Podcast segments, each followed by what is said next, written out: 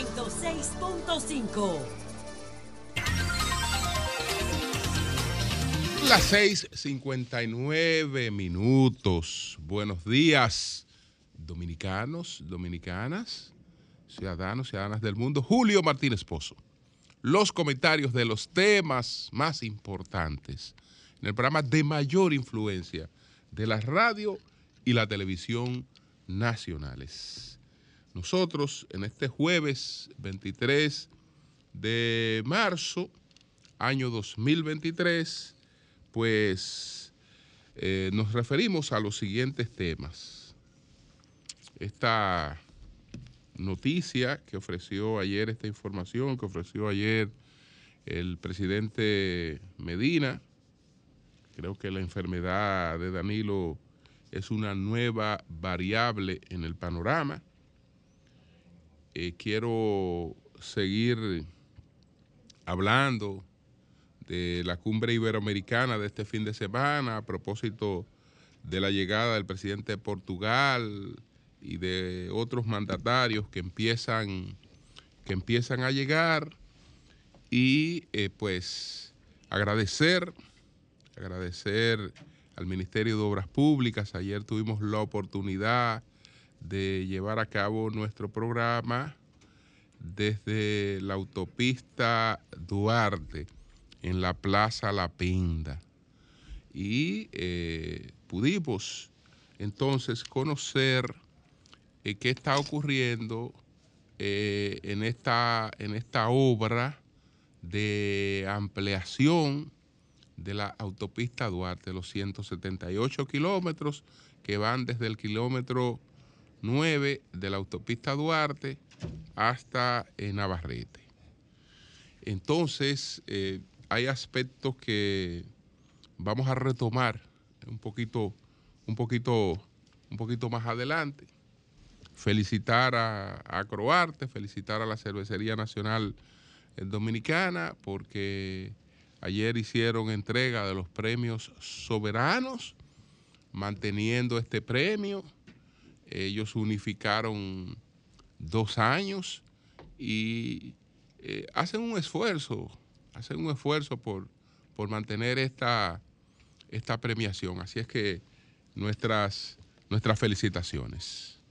Y eh, vamos entonces eh, a entrar a entrar, a entrar en materia de inmediato. Vamos a entrar en materia de inmediato. Hablemos del anuncio que ha hecho el expresidente Danilo Medina, que fue diagnosticado con cáncer de próstata. Desde hace un tiempo, eh, más o menos, eh, creo que se advertía que había algo eh, alrededor de la salud del presidente eh, Danilo Medina.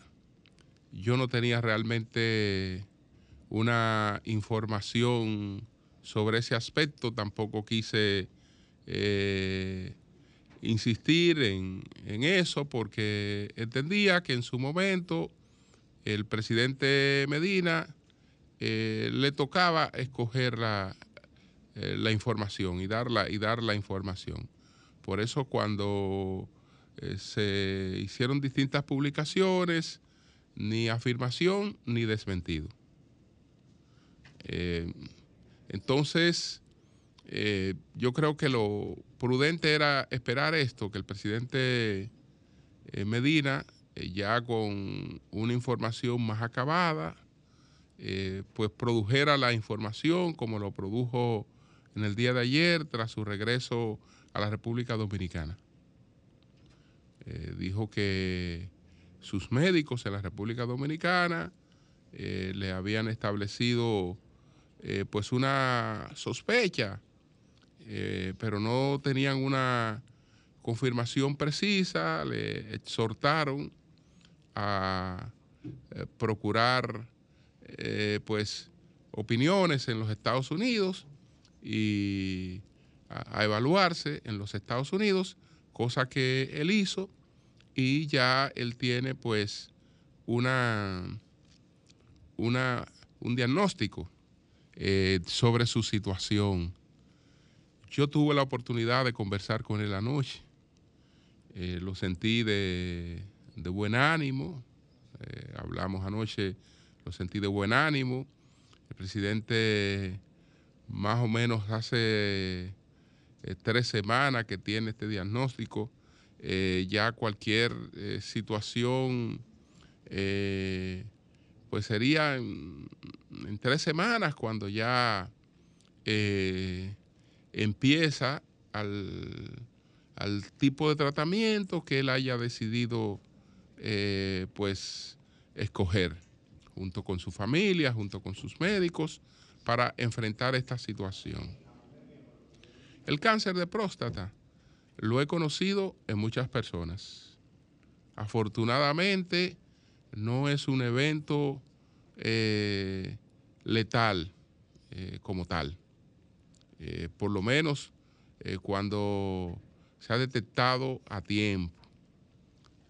cambia la vida de las personas durante un tiempo, pues en el caso de, del hombre, pues le, le cambia su, su vida, pero no se la lleva la vida no se la lleva la vida e incluso eh, con el paso del tiempo, con los meses, se atraviesan situaciones un poco, un poco incómodas, atraviesan situaciones un poco incómodas, pero se supera.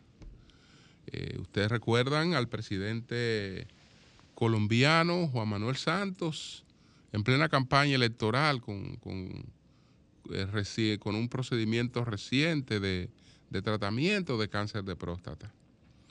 Y eh, pues Danilo Medina lo que tiene que hacer es establecer como prioridad la recuperación de su salud. Establecer como prioridad la recuperación de su salud. Afortunadamente, afortunadamente, pues esto se produce después que él tenía una tarea política prácticamente completada, que era la tarea política de la reestructuración del Partido de la Liberación Dominicana.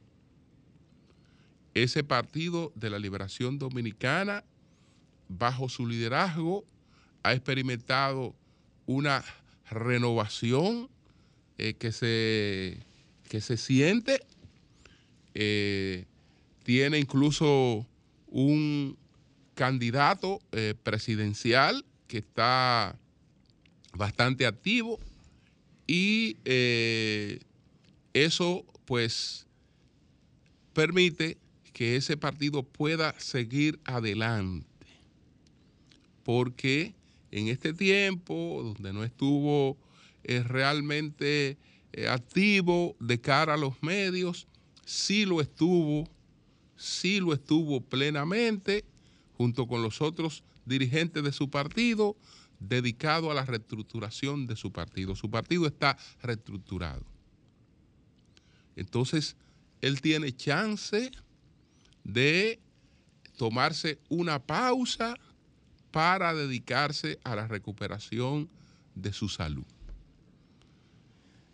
Y eh, yo espero, yo espero, yo espero que, que así sea. Yo espero que así sea. Él sabe, él sabe lo que plantea eh, Schumpeter. La vida es un péndulo es un péndulo que oscila, dice Schumpeter, que, que es un, péndulo que oscila entre el dolor y el aburrimiento. Es un péndulo que oscila entre el dolor y el aburrimiento. Eso, eso, dice, eso dice. La vida la vida toda es un testimonio de que la felicidad humana está destinada al fracaso, dice él. o a ser eh, desenmascarada como una, como una, como una ilusión. Eh, por eso se le considera un filósofo eh, pesimista. El, ser, el género humano está por naturaleza destinado a la miseria y al fracaso. Incluso si el Estado o la historia lograsen algún día aliviar la injusticia y la necesidad hasta implantar una especie de vida ociosa, los seres humanos se pelearían enseguida entre sí y se lanzarían los unos contra los otros a causa del aburrimiento o el exceso eh, de población provocaría hambrunas y éstas lo eh, diezmarían. Entonces, esa es la vida, esa es la vida, eh, un péndulo, un péndulo en el que la felicidad es una ilusión porque eh, el camino hacia una meta, una vez alcanzada esa meta, pues ya eh, ella no es de por sí eh, una generadora de, felicidad. Y siempre las personas estamos ante, ante muchos desafíos, de muchos desafíos. Eh, Danilo ha hecho una carrera política sumamente exitosa. Nadie, nadie le obsequió nada. Todo tuvo que fajarse a, ganárselo, a ganárselo. Y eh, pues eh, hace dos periodos de gobierno, de, progreso, de crecimiento económico, de transformación institucional. Luego le toca eh, pues vivir una situación que no la ha vivido ninguno ningún expresidente eh, dominicano, eh, salvo el caso de, de, Salvador Jorge Blanco, cosa de lo que el doctor Balaguer después manifestó arrepentimiento de cómo fue, de cómo fue tratado eh, Salvador Jorge Blanco. Y pues ha tenido que que, enfrentar esas situaciones, enfrentar esas situaciones con la particularidad, en principio, de que eh, al escoger entre dos prioridades, y eso y esa ha sido una de sus virtudes siempre, una de sus virtudes porque con el cambio de gobierno y las situaciones que empezaron a producirse, Danilo tenía dos caminos, dos caminos, que su partido se diluyera eh, en las confrontaciones judiciales que además para él tenían el inconveniente de que eran cosas muy vinculadas a él familiarmente, personas muy vinculadas a él familiarmente, entonces, ese era un camino, es decir, eh, que el PLD eh, se fuera por esa senda y, no se colocara por encima de eso. La otra era la de la renovación del PLD, eh, dejando eso a un lado. Danilo tuvo, pues, el valor de decir, no, no, no, esto, esto se queda a un lado. Esto se queda a un lado. Eh, este partido tiene que eh, agotar su agenda y su agenda no es esta. Su agenda no es esta. Y eh, él prácticamente se quedó aguantando lo que tenía que, que aguantar, pero sin retrasar para nada las tareas del Partido de la Liberación Dominicana. ¿Por qué lo hizo? Yo creo que es entendible. Yo creo que es entendible y por eso la situación que tiene el PLD hoy no es la situación que tenía hace un tiempo. Porque probablemente lo que Danilo reflexionó es que él no iba a terminar eh, con un partido que se disluyera eh, defendiendo a sus familiares, eh, sino que ese, ese partido tenía otras cosas y tenía otras metas. Ahora el PLD ha reaccionado de manera distinta porque la situación que se plantea es otra. La situación que se plantea es otra. Yo decía que esto tiene, esto tiene impacto. Esto es una nueva variable en el panorama. Eh, la vemos reflejada, bueno, en lo que ocurrió después del anuncio del presidente Medina. El presidente Luis Abinader le expresó su solidaridad de inmediato, el presidente Leonel Fernández, eh, la ex vicepresidenta Margarita Cedeño, el candidato, el aspirante presidencial del PLD, eh, Abel Martínez, eh, y muchas otras personalidades empezaron a expresarle su solidaridad. Pero yo me quedo con el caso del presidente Abinader. Ustedes saben que eh, en las relaciones PLD-Abinader, el momento que se está viviendo es un momento álgido, porque por influencia de Danilo, Medina, que ha sido uno de los que ha mantenido una línea de mayor moderación e influyó con una línea de moderación frente al gobierno, frente al gobierno, el PLD eh, pues eh, adoptó la consigna de que a los gobiernos se les deja gobernar, se les deja avanzar, es decir, que usted no puede estar en el medio de un gobierno que acaba de empezar eh, obstruyendo, obstruyendo. y entonces esa, esa línea, esa línea, esa línea, esa línea se impuso.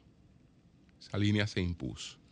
Yo creo que ahora la línea del PLD estaría más, más orientada a las cosas que se decidieron eh, a partir del fin de semana pasado. Entonces, eh, aunque se produce este mensaje del presidente Abinader de solidaridad con, el, con, con Danilo Medina, no creo que eso haga al PLD eh, realmente eh, cambiar su, su línea, porque el PLD sabe de la gravedad de lo que ha ocurrido. Y yo diría, para ponerle un punto a esto, ponerle un punto a esto, no es solo el PLD que debe saber de la gravedad de lo que ha ocurrido. No solo el PLD. Señores, lo que ha ocurrido con Gonzalo es un atentado contra el Estado de Derecho de la República Dominicana. Es un atentado contra el Estado de Derecho. Eso no tiene ninguna justificación, pero ninguna justificación. Ninguna justificación. Ninguna. Entonces, ya veremos, ya veremos, pero bueno, presidente, para adelante, salud. Yo tengo, tengo fe en que la podrá, la podrá recuperar y en que tendremos al presidente Danilo Medina por muchos años. En que podremos, presidente, sentarnos a reflexionar en el futuro sobre todo lo que ha ocurrido eh, en estos tiempos y cómo eso se reflejaría en, la posteridad. Yo lo espero, yo lo espero. Entonces, señores, miren, hablemos de las visitas que ya nos llegan para la cumbre iberoamericana, que sería la cumbre número 28 que se va a celebrar en la República Dominicana, esta cumbre iberoamericana dos presidentes. Bueno, llegó el presidente de Portugal y con el presidente de Portugal quiero, quiero eh, aprovechar un poquito para hablar de, de Portugal y de un personaje que todavía tiene bastante vigencia en la vida de Portugal. Me refiero a Antonio de Oliveira Espinosa, el dictador más longevo que tuvo Europa. Entonces, eh, él ya llegó anoche, vamos a hablar un poco de él y de Portugal.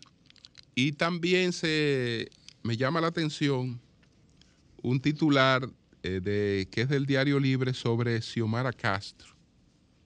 Dice el Diario Libre que tras vivir exiliada aquí en el 2010, Xiomara Castro vuelve a RD como presidenta de Honduras. Bueno, yo no sé quién le dijo al Diario Libre que Xiomara Castro vivió aquí. Aquí vivió su esposo, Celaya. Pero averigüen bien. Eh, ella no vivió aquí. Ella incluso se quedó en Honduras encabezando todo el proceso de protesta por lo ocurrido con Celaya. Es más, ella se convierte en una figura política a partir de lo ocurrido con Celaya. Hasta lo que ocurrió con Celaya, eh, doña Xiomara era una primera dama con todas las actividades tradicionales de una primera dama. Doña Xiomara se convierte en política a partir de lo que ocurrió con su esposo, el presidente Zelaya, y eh, ella se quedó siempre en Honduras. Se quedó siempre en Honduras. Porque en la casa donde Zelaya fue apresado, no era la casa. No era la casa. Eh, no era la casa no era la casa. Es decir, no, doña Xiomara no vivió aquí. Y yo no voy a entrar en más detalles. Pero doña Xiomara no vivió aquí. No, no, no, doña Xiomara no vivió aquí. Y no es verdad que ella regresa ahora como presidenta, ella siempre eh, nos ha visitado, incluso ya ha estado aquí en el, sol de la mañana, eh, en por lo menos dos oportunidades, doña Xiomara Castro, sin ser presidenta. Sin ser presidenta, pero ella ella no vivió aquí. Formalmente no vivió aquí. Pudo haber venido a visitar a su esposo, pero ella no vivió aquí. Entonces, bueno, ha llegado el presidente de Portugal, don Marcelo Rebelo. Ustedes saben que Portugal, que como explicaba ayer, es parte de esta eh, comunidad iberoamericana y es la que le da el carácter ibérico. Porque si fuera, si fuéramos solo los, los países, España y, los, y las antiguas colonias españolas, entonces estuviéramos hablando de Hispanoamérica. Hablamos de Hispanoamérica porque somos España, las antiguas colonias españolas y Portugal y las colonias portuguesas, sobre todo la colonia portuguesa mayor del mundo, o, el país de habla portuguesa mayor del mundo, que es Brasil. La portuguesa es una democracia relativamente reciente, porque la llamada revolución de los claveles es una revolución del 74. Esa revolución fue la que puso fin a la dictadura de Antonio de Oliveira Salazar, pero ese fin hay que ponerlo entre comillas porque fue a la dictadura, no fue, al no, fue a Salazar, al régimen de Salazar, porque con eh, Antonio de Oliveira Salazar se dio una particularidad que parece de un guion de Hollywood. Con, con de Oliveira Salazar se vivió un guion de Hollywood.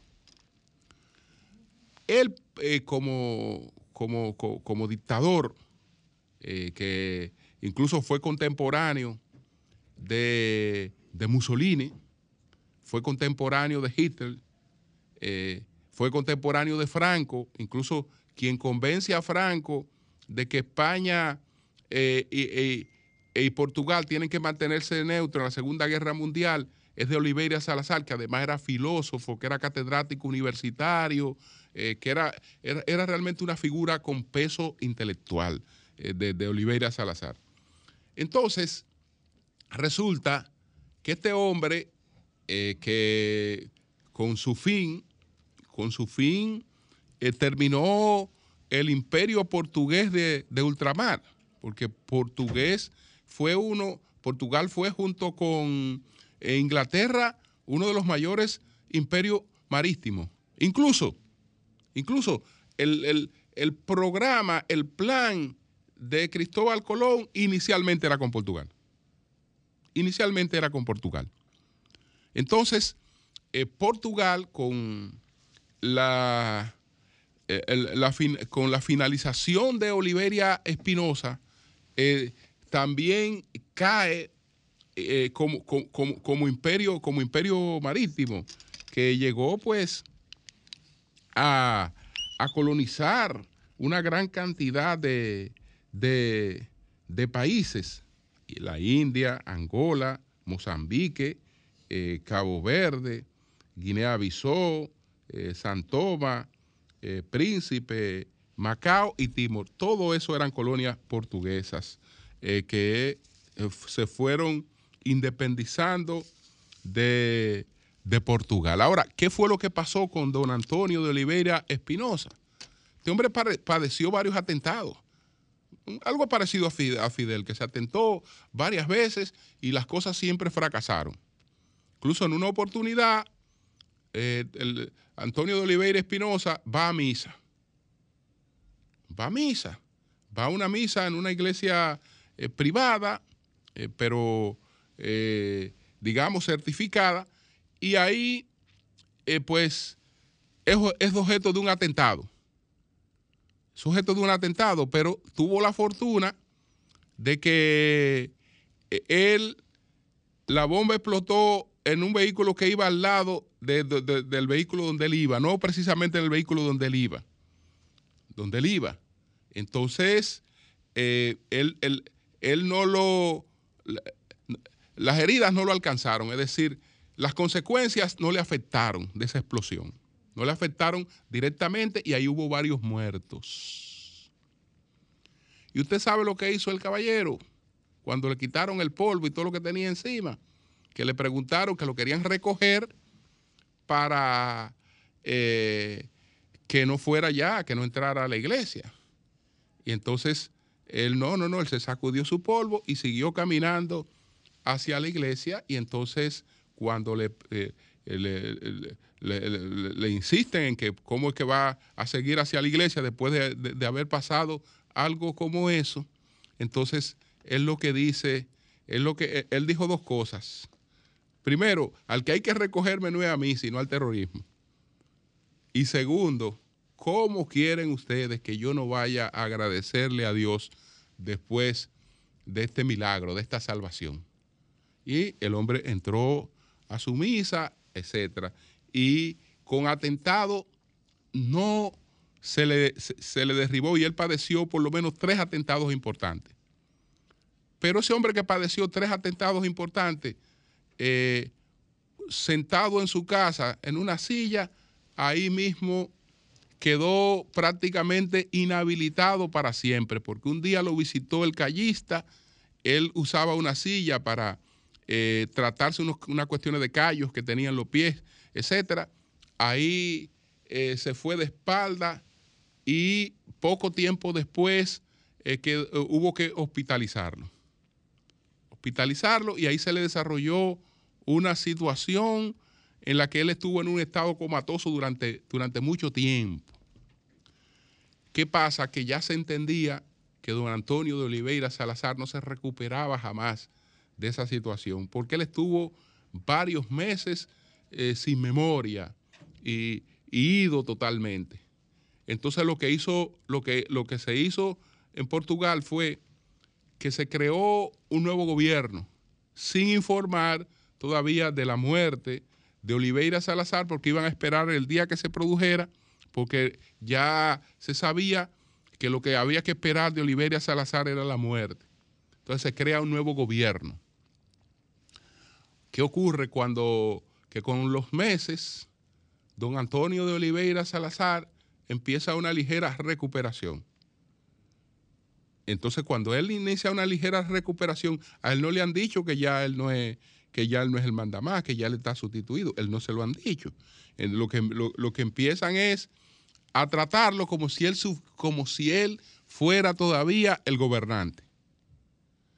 Y hubo que montarle un gobierno paralelo. Lo que hacían los ministros de verdad era que se reunían en el gabinete de verdad y después también se reunían con él eh, siguiéndole la corriente como si él fuera el jefe. Y eh, como él todavía estaba en una situación de aislamiento, eh, pues eso era, eso era fácil. Pero el hombre después quiso empezar a leer la prensa. Quiso empezar a leer la prensa y ahí sí ponía la cuestión grave. Entonces usted sabe qué hubo que hacer. hubo que hacer un periódico para don Antonio de Oliveira Salazar. Hubo que editarle un periódico, el periódico que él iba a leer, hubo que, eh, se le editaba y en ese periódico él seguía siendo el jefe. Y él veía sus noticias, sus cosas. Entonces, así, así operó durante algún tiempo hasta que se produjo su, muerte. Eh, por eso es que eh, uno de sus biógrafos, uno de sus biógrafos que se llama eh, Marco Ferrari, eh, en su biografía, en la biografía del dictador portugués, eh, don Antonio de Oliveira Salazar, él, la, la, subtitula La increíble historia de Antonio de Oliveira Salazar, el dictador que murió dos veces. Que murió dos veces por esa, por esa, por esa situación de que al hombre hubo que instalarle un gobierno paralelo haciéndole creer que gobernaba. Entonces el régimen eh, cambió, pero se mantuvo la dictadura ya sin, sin, sin, don Antonio hasta que se produjo la revolución de los claveles en el año de 1974. A partir de ahí es que tenemos una democracia en, en Portugal.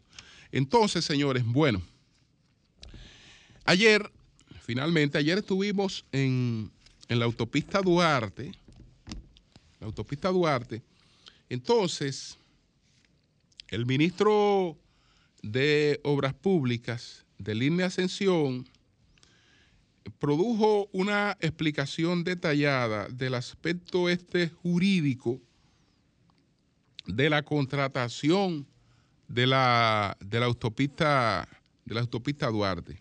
Él produjo una explicación que yo creo que deja bastante, bastante claro cuál es, cuál, cuál es la situación eh, en ese sentido.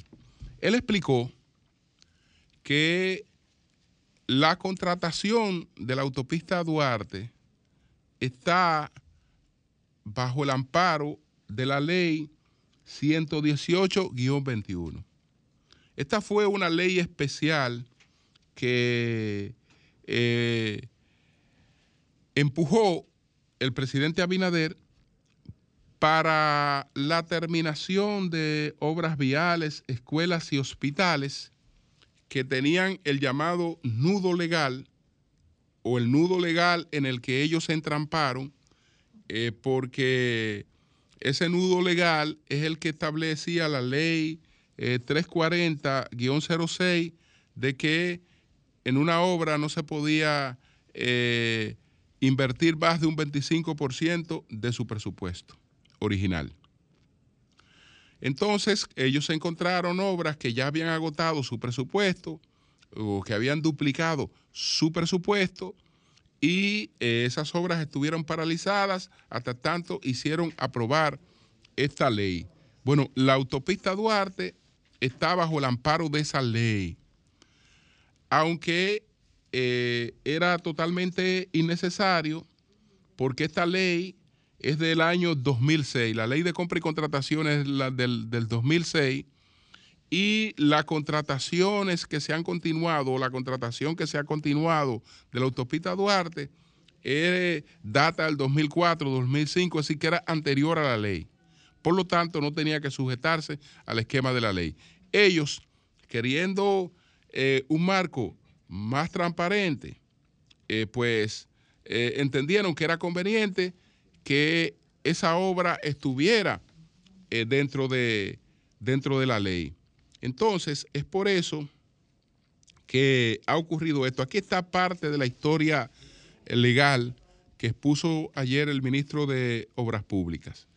El ministro de Obras Públicas recordó que el contrato original, el 478-2004, se hizo para la reconstrucción de la calzada Santiago-Santo Domingo por un monto original de 1.475 millones, eh, 303.325 pesos con 65 centavos.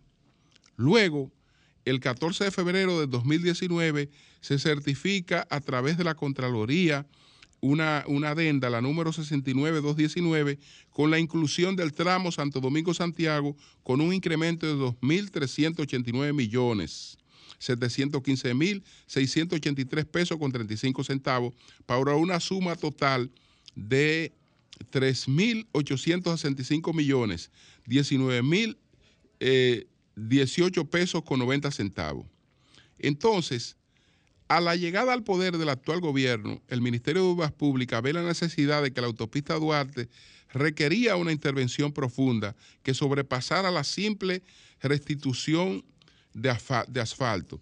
Y por ello mantiene vigente el contrato existente mediante la adenda número 2 de fecha 21 de julio del año 2021, cuyo fin es la extensión de la vigencia del contrato existente que no modifica monto a los fines de continuar los trabajos.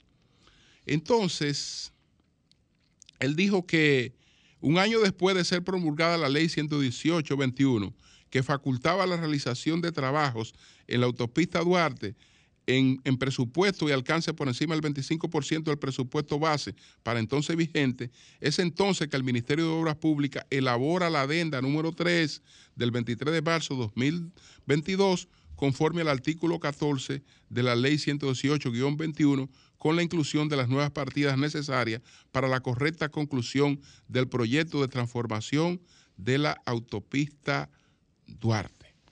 Yo creo que ahí eso está bastante claro. Cambio y fuera.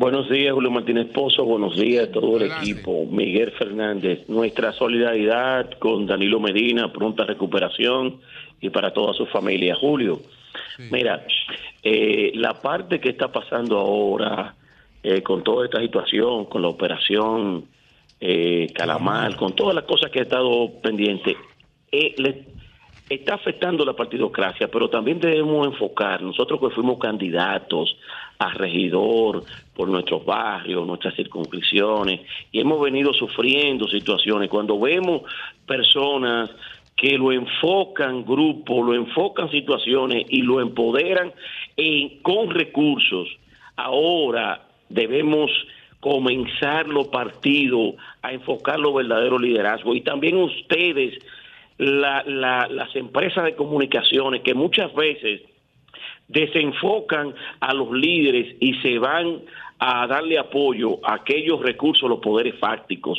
El pueblo necesita hombres y mujeres de la comunidad y gente preocupado por su pueblo. Bien, pues gracias a ti. Buenos días, adelante. Buenos días, Julio Martínez Pozo. El sol de la mañana, que es un toque de...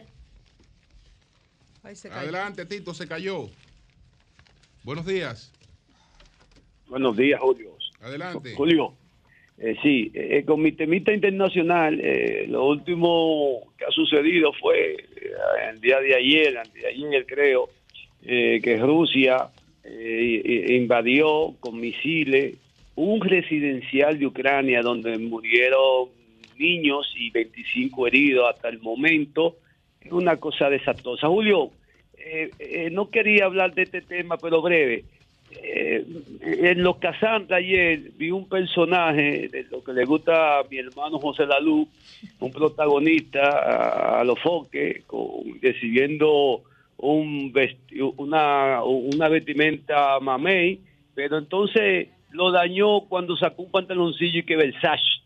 ¿Qué, qué, qué, qué, qué, qué monerieta con la gente? Que Versace, que qué. Una locura, Julio. Pero bueno. Pues gracias a ti, gracias a ti. Buenos días, adelante. buen día, buen día, Julio. ¿Cómo estamos? Bien, bien. Excelente comentario. Yo tengo diferencias contigo políticas, pero esos comentarios tuyos son brillantes. Eso de, de ese dictador me voy a bajar a investigar a partir de hoy. Esa va a ser mi tarea del día. Gracias, gracias. Eh, en el, en, quiero felicitar a tres personas, Julio. Felicitar a Carolina Mejía, señores. Un trabajo en el Distrito Nacional excelente. Pero tú hablaste ahorita del ministro del IGNE Ascensión, haciendo un gran trabajo, pero del IGNE tiene dos brazos ejecutores.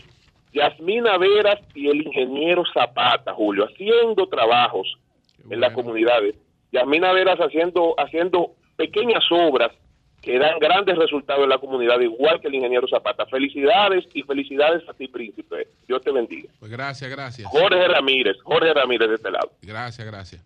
Buenos días, adelante. Sí, buenos días.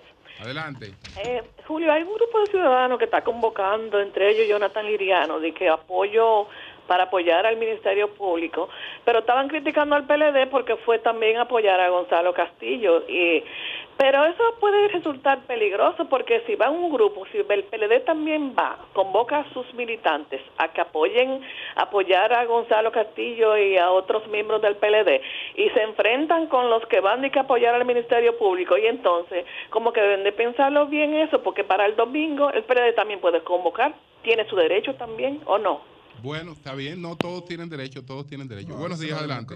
Buen día, Julio. Adelante. Julio, ¿cómo están? Coño, Julio, lamenté mucho ayer, tuve mucho deseo de ir a participar del programa, ahí a la penda, pero tenía unos trabajos fuertes. Pero déjame aclararte algo, Julio. Los periodistas que estaban temprano ahí ayer y otros más tenían una confusión. Mira, la penda eh, pertenece al distrito municipal Río Verde La Vega. La Vega no hace de, La Vega no delinda ahí en la autopista Duarte con Santiago, es con Moca, con Ortega Moca y al final Puñal Santiago. Entonces, tiene que decirle a esos periodistas que por lo menos se informe bien porque la penda es La Vega. Muchas gracias, Julio. Ok, ok, sí, la penda pertenece a La Vega. Buenos días, adelante. Buenos días, mi negro. Adelante, adelante, Toli. Eh, mi abrazo fuerte para Danilo Medina en mis oraciones de corazón. El que habita al abrigo del Altísimo morará bajo la sombra del Omnipotente.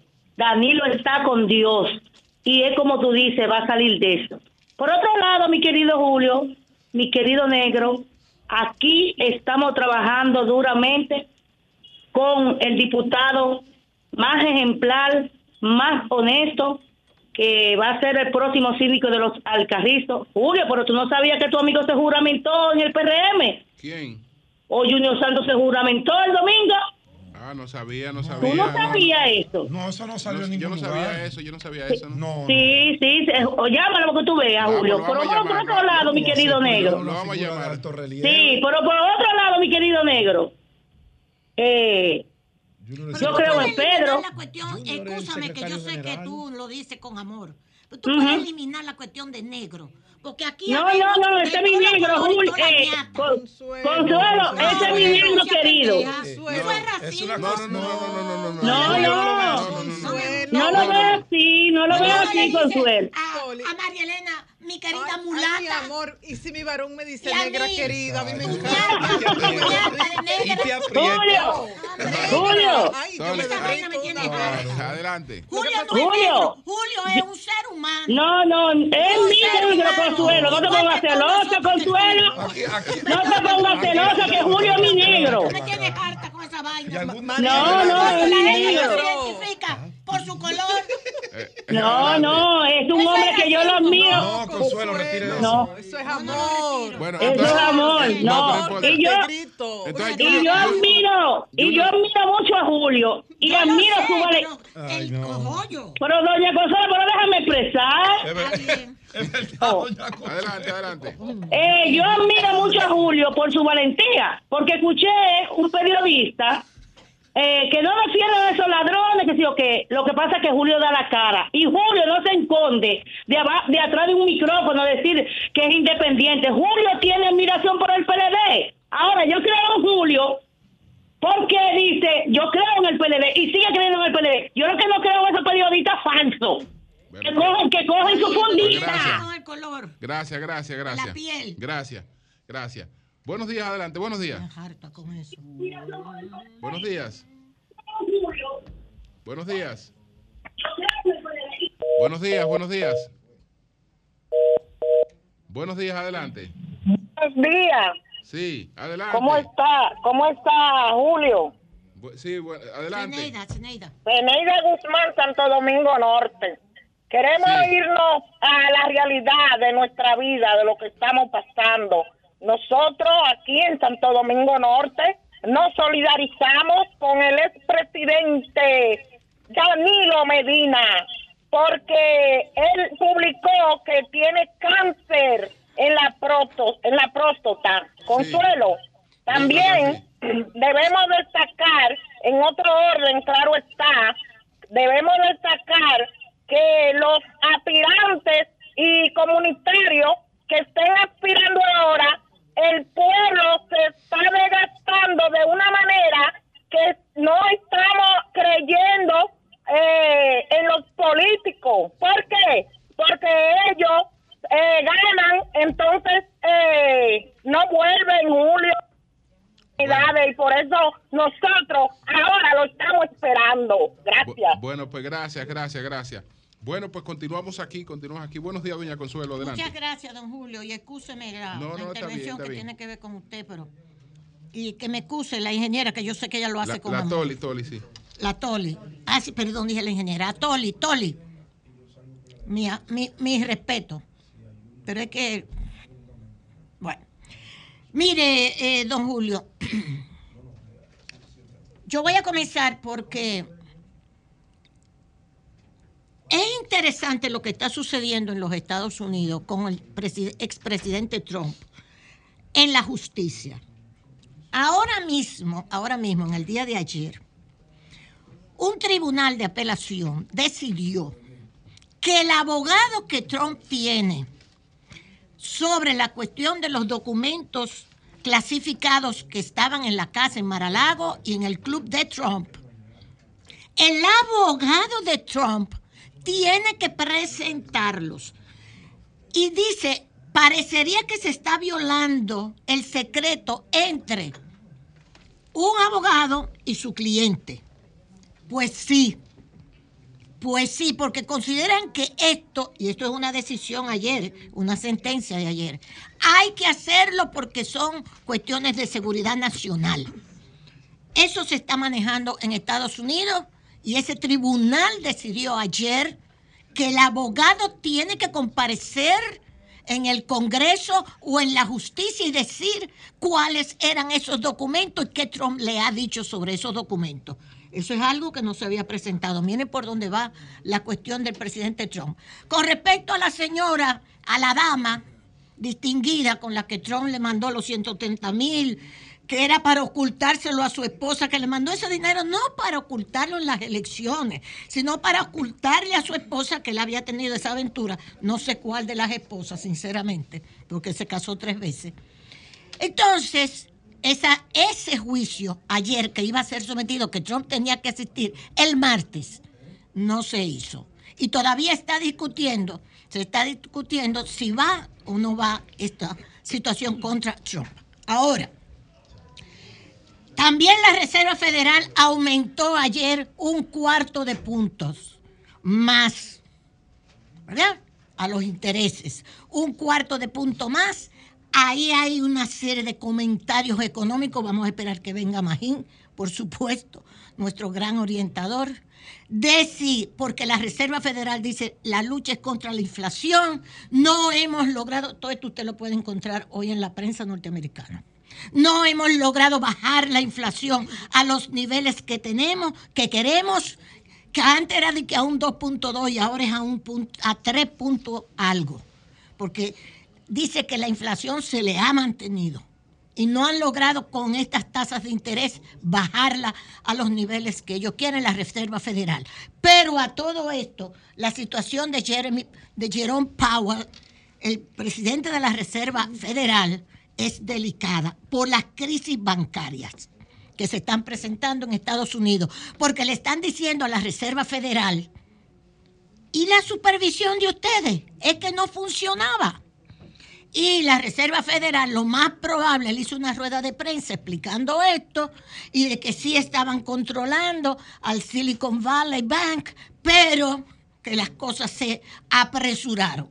Entonces, todo esto se está discutiendo en Estados Unidos y lo que queremos decirles es que el dinero se ha puesto todavía más caro.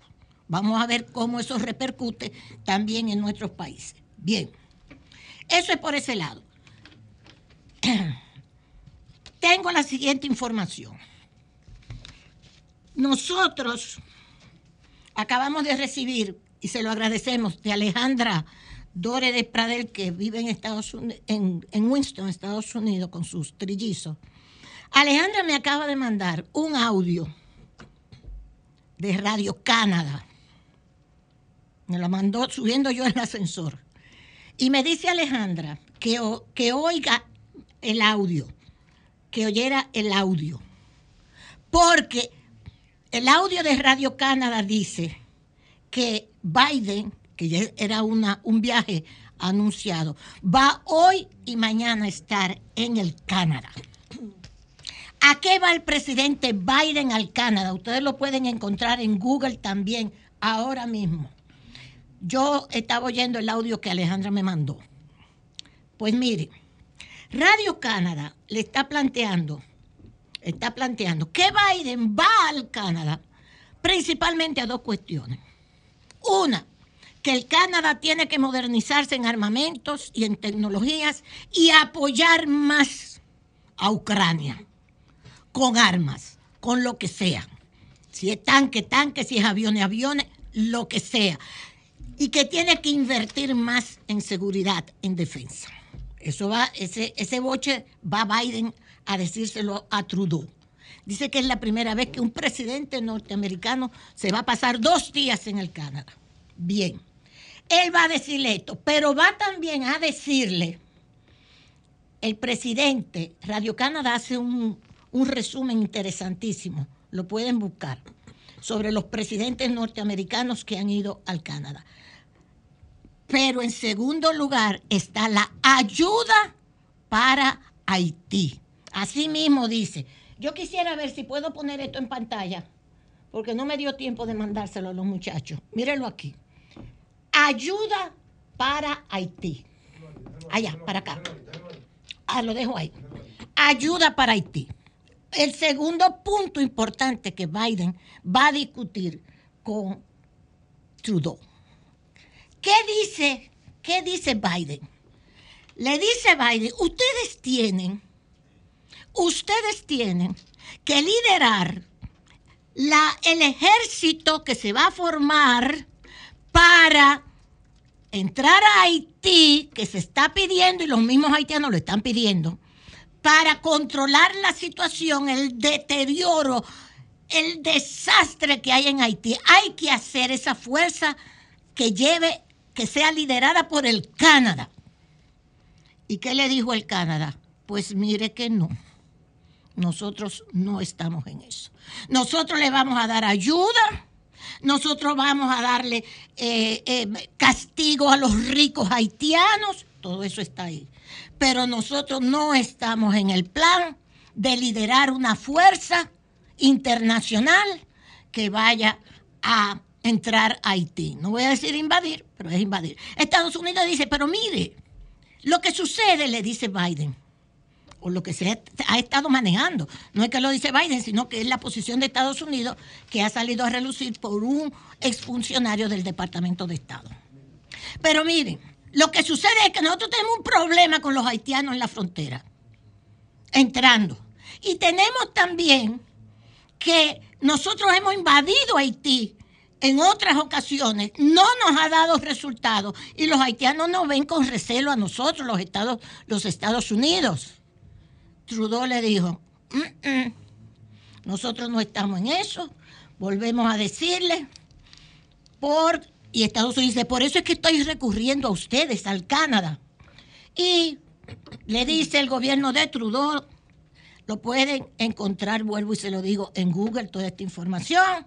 Llama la atención sobre otras cosas que los países pueden ayudar a Haití, como formar a su policía, sancionar a los haitianos ricos que financian a los grupos delictivos.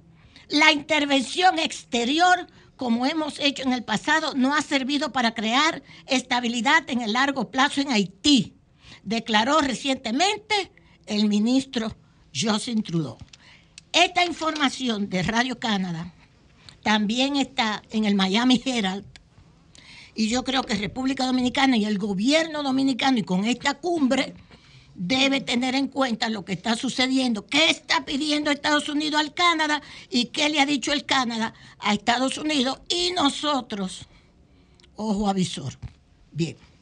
Y por último, miren, durante todo el tiempo que yo he estado en la prensa, en los programas y en la prensa, porque fui periodista también del Nuevo Diario, nosotros le hemos ido trayendo a ustedes toda la vida el Comité Dominicano de Solidaridad Internacional con Haití, que preside el doctor Armando Almentero, Juan Miguel Castillo Pantaleón, Cristina Guiar era miembro de ese comité, Pellegrín, etcétera, y un etcétera bien grande. Juan Manuel Rosario, José Miguel Vázquez, abogados a quienes se le debe mucho, porque ese reglamento de la ley de migración se le debe a esos abogados del comité. Pero bueno, no hay problema. Durante todo ese tiempo que yo he estado manejándome como periodista, le hemos traído a ustedes estos documentos. Estos documentos. Estos documentos son los informes del Departamento de Estado. Resumen de informes referentes a las prácticas de derechos humanos en la República Dominicana correspondientes a los años. Si me lo pueden poner, por favor. Ok, me lo están poniendo. A los años, estos documentos, esa, ese resumen, nosotros lo comenzamos a hacer desde el 1989, 1993, 1994, 2000, 2004, 2012, 2013, 2014 y el 2021 lo tenemos. Esos documentos del Departamento de Estado, esos documentos ellos se lo envían a la Comisión, el Departamento de Estado, a la Comisión de Asuntos Exteriores de la Cámara de Representantes y a la Comisión de Relaciones Exteriores del Senado de los Estados Unidos. Departamento de Estado. Mírelo ahí. Mírelo ahí. Que son hechos por el Departamento de Estado.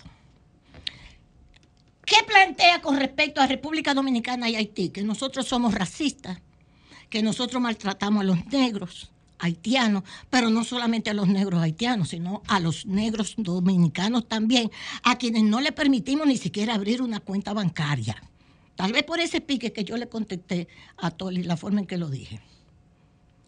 Que nos, eso sí, toda la vida, toda la vida que hay que crear aquí en el país la minoría raciales étnicas, dice el Departamento de Estado, que la sentencia entonces se ocupa de la sentencia 168.13 diciendo todo lo que dicen todos estos periodistas, todos estos políticos, de que esa sentencia dice ahí este resumen del Departamento de Estado desde esa época.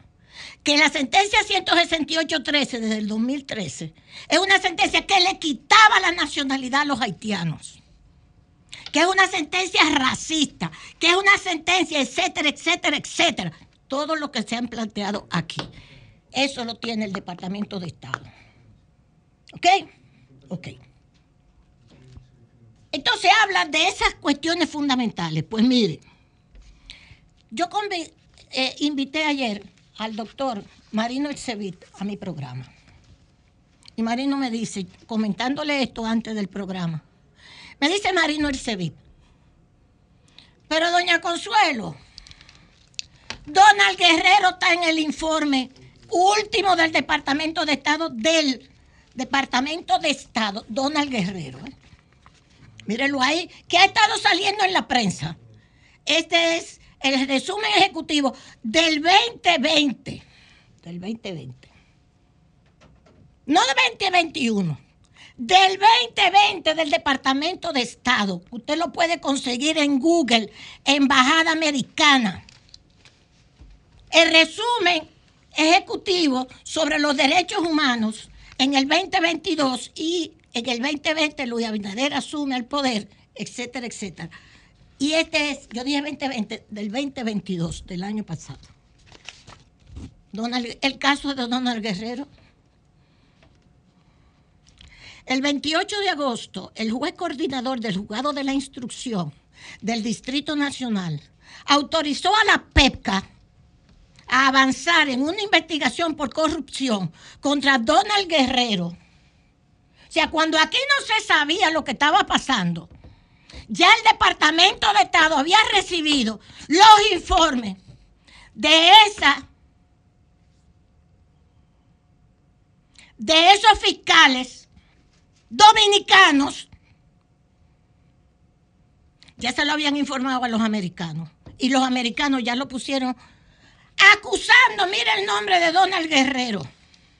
Donald Guerrero, ministro de Hacienda, Asociación para Delinquir, falsificación, fraude público, soborno y lavado de activos durante, con todos los funcionarios que están presos.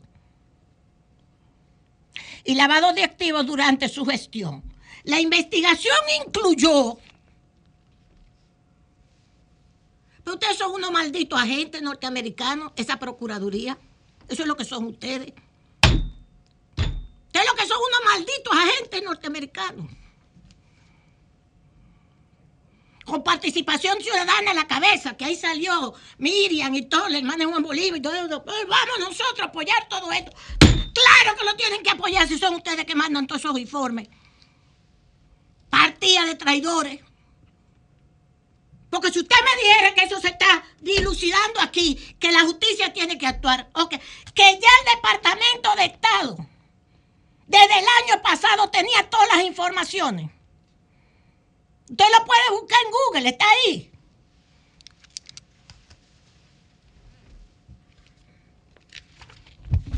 Traidores, coño. Eso es lo que son ustedes, agentes norteamericanos. Donald Guerrero y todo el equipo del PLD. Coño, Danilo, De una auditoría que dice Pancho Álvarez Sí. que no se ha hecho. Que no se ha terminado. Pancho Álvarez dijo en Que- un Twitter que que, no no se se ha ha, hecho. que no se ha hecho. Y que si se espera que se, que se termine, no se somete. Es decir, que, que, ha- que- que se ha procedido Oh. a someter sin auditoría. Coño. Ahí está. Lo pueden buscar. Mire cómo lo busca en Google. Ah, no, y menciona a Danilo. Danilo, tú tienes que ir preso también. Aunque te muera, coño, en la cárcel. Tienes que ir preso. Ahí están los bichos diciendo que tú dices que estás enfermo para no coger cárcel.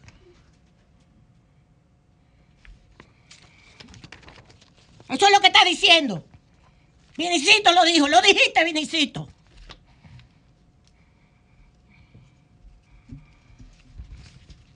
Informe sobre Derechos Humanos República Dominicana 2022. Lo pueden encontrar en Google. Ya tenían toda la información de ahora. Primero que nosotros. Porque son ellos que la hacen. Porque no te perdonan, entre otras cosas, Danilo, al margen de que hayan hecho toda la bellaquería, que lo lleven a la justicia y el debido proceso que no se va a cumplir. Como se le cayó de Bre también, que fueron los yanquis los que echaron toda esa vaina para adelante también, y se le cayó. Porque son ustedes, son unos incapaces. Incapaces en esa procuraduría. No han ganado un solo maldito caso. Y este también, Marcha Verde y toda esa vaina, financiada por los Estados Unidos. Coño. Yo no, yo No, pendejo. no. No, no, no he cobrado. Ok.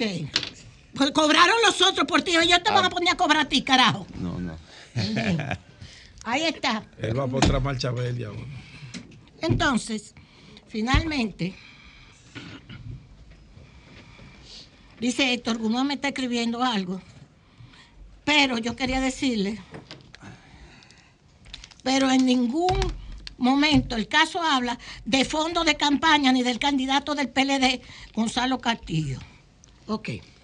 No, porque los helicópteros y toda esa vaina, si desaparecieron, coño, de este informe. ¿Verdad? Ok. Muchas gracias al ejército de la República Dominicana que nos está invitando al concierto patriótico en Santiago. Dominicana es mi patria. Va a estar el señor presidente, por supuesto. Y va a ser en el Monumento a los Héroes de la Restauración.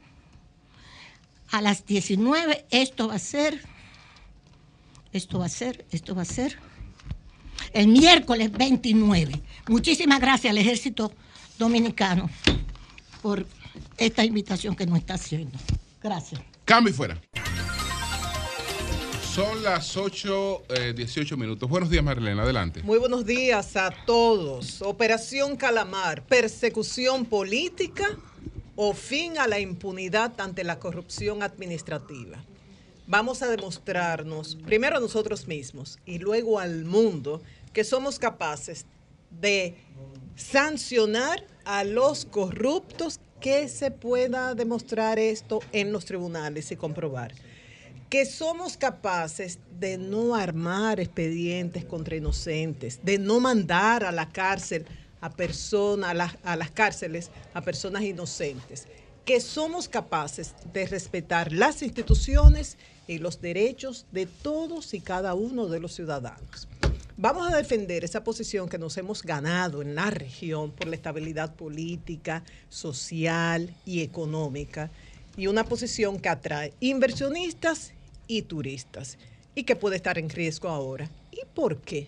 Por el timing, por el momentum, por el momento en que se inicia esta operación, que es a 11 y a 14 meses de las próximas elecciones, las municipales y las presidenciales. Y esto significa que es una especie de grito de guerra para los dos grupos políticos que buscan regresar al poder o permanecer en el poder. Y esto nos lleva al 2020, que estuvimos al punto de una serie crisis. Y se impidió, esa crisis no se dio por la intervención, por la intermediación de un grupo de líderes empresariales. Ustedes se recuerdan aquel día 11 y 11 de la mañana, cuando el presidente de la Junta Central Electoral anunció en el 2020 la suspensión de las elecciones municipales. Había mucha tensión, todo podía suceder, pero nada, cerca de un mes después se celebraron las elecciones municipales, luego las generales y hubo un cambio de poder después de 20 años de estar un partido en el palacio. Y eso transcurrió en paz, pero mucha gente no sabe el trabajo que hicieron, eh, que hizo un grupo de líderes empresariales para garantizar que los dirigentes políticos se comprometieran a hacer todo lo posible por mantener el orden, para que el orden no se, no se alterara. Y eso es necesario en estos momentos. Ustedes van a decir, pero no, la situación es diferente, el Ministerio Público actúa de manera independiente, la justicia también. Sí, pero puede haber un compromiso de garantizar, número uno, que se respete el debido proceso, que eso nos conviene a todos. Y número dos, que se permita tanto al Ministerio Público como a la justicia trabajar. Y eso nos conviene a todos. Este domingo se conocerá la medida de coerción, dice el expediente, el, el Ministerio Público que tiene eh, más de 1.200 pruebas, es un expediente, la solicitud de medida de coerción de más de 3.000 páginas, dice que apenas la investigación ha comenzado, que pueden detener a otras personas. Y ustedes ven cómo lo han calificado como el entramado de corrupción más grande en la historia en el menor tiempo, que no tiene un precedente ni siquiera en la región. Eh, a muchos les ha sorprendido la incorporación de los abogados Laura Costa y Nacef Perdomo eh, para defender a Gonzalo Castillo. Yo entiendo que cada abogado tiene el derecho de decidir con qué cliente trabaja. Y por lo que conozco de Laura, por lo que conozco de Nacef, no creo que se presten por más dinero que le paguen a defender lo, lo que no se pueda defender. Entonces, vamos a observar. Es muy temprano, vamos a esperar a, a que hagan su trabajo, pero esa Laura Costa fue la misma que logró la recuperación de los terrenos de Bahía de las Águilas sin cobrar un centavo. Vi por el ojo izquierdo que levantaste. Sí, te decía que el rol del abogado fácil, en un proceso es defender a su cliente. Eh, sea culpable o inocente, la culpabilidad no la decide el abogado, sino el juez. Ahora, ¿qué hace el abogado? Que presenta las pruebas contrarias, hace su trabajo, hace su esfuerzo para que el juez libere de cualquier acusación a su cliente, aún a sabiendas de que es culpable o no. Ya la determinación de la culpabilidad le corresponde al juez después de escuchar a las partes. ¿Por qué? Porque ya no estamos en el proceso procesal penal eh, eh, inquisitor, sino en un proceso adversarial en donde todas las partes, por lo menos eso es lo que está escrito Ajá. en el Código Procesal, en Pero la práctica lo- se hacen eso es lo que está cosas escrito ahora, Pedro. Yo te digo una cosa, si yo he mantenido un Pero el abogado discurso... tiene que defender como quiera. Oye, si yo he mantenido un discurso en contra de la corrupción, o sea, abiertamente, claramente, voy a ir a defender a una persona que yo sé que cometió burdos actos de corrupción. Dif- Creo que es difícil. No, es que el abogado nunca lo sabe por, porque él por no estaba ahí. ética, por delicadeza. Sí, pero bueno, el- razonamiento esperar. No, es correcto. Yo no estoy corrigiendo a María Elena, yo estoy haciendo un No, no, no, pero, pero el abogado se hace una convicción primero que el juez. Claro. Lo, lo primero que, se le pregunta Tiene que eh, hacérsela porque si no, no puede diseñar una estrategia. Dime tu mentira para Pero yo. además, la estrategia, la de un abogado no es solamente buscar absorber a, su, a sus clientes. Puede ser negociar, reducir Atenuar la la pena. pena. eh, hay diferentes Claro. Entonces yo digo, se trata de persecución política y el Ministerio Público se va a inventar todo esto. Es difícil de creer. Ahora, es el entramado de corrupción más grande de todos los tiempos. Es difícil de creer también cuando uno lee ese expediente de cerca de 3.000 páginas. Entonces, detalles que hay que cuidar. Miren, el juez David Timoteo Peguero, apenas dos semanas atrás, ordenó al Ministerio Público eliminar los calificativos de estas operaciones. Estaba conociendo el caso Pulpo. ¿Y qué dijo el juez? Desde el Estado no puede asumirse una conducta que resulte lesiva a derechos fundamentales. Decía el juez, el Ministerio Público puede utilizar nombres así. ¿Para qué? Códigos, si está en una fase de investigación, yo tengo una serie de datos, no quiero que Consuelo o los demás tengan acceso, uno le pone un código secreto, ahí vale. O, por ejemplo, si uno de los imputados, Consuelo, tiene un apodo, la rubia, no le voy a decir la negra, la rubia, se puede poner la rubia en el caso, porque es el apodo por el cual ha sido conocido ella todo el tiempo, dice. Pero de lo contrario, esto atenta, viola el derecho a la dignidad. El Ministerio Público le respondió al juez, no, porque eso no va dirigido a una persona en específica. Y ustedes saben lo que le dijo el juez Timoteo Peguero, peor, porque en este caso, era una de las audiencias del caso Pulpo, en este caso estamos hablando de 47 imputados. Entonces, eso es un precedente, ahora mismo Consuelo, es un precedente que se puede aplicar a Calamar. Entonces, esto atenta contra ese derecho a la dignidad de los 20 imputados, Consuelo. Sí. Servio Tulio Castaño te manda a decir, o nos manda a decir, Nacer, Nacef y Laura son abogados, por cierto, excelentes. Claro. Le pregunto, los dos, le pregunté, ¿lo digo? Claro, muy buenos y tienen una trayectoria excelente. Servio Tulio, gracias. Ok, Entonces, en el caso de Gonzalo Castillo, bien por él, el llamado que hizo a la calma. Luego de agradecer a los que se manifestaron a, a su favor, decía, pido, eso hace dos días o tres, pido que hoy siempre se respeten los recintos de la justicia, que no tengan excusas para acusarnos de quebrar la paz tesoro común de los dominicanos. Y ya que hablamos de Gonzalo Castillo, esto nos lleva a Elidosa. ¿Qué va a pasar con Elidosa?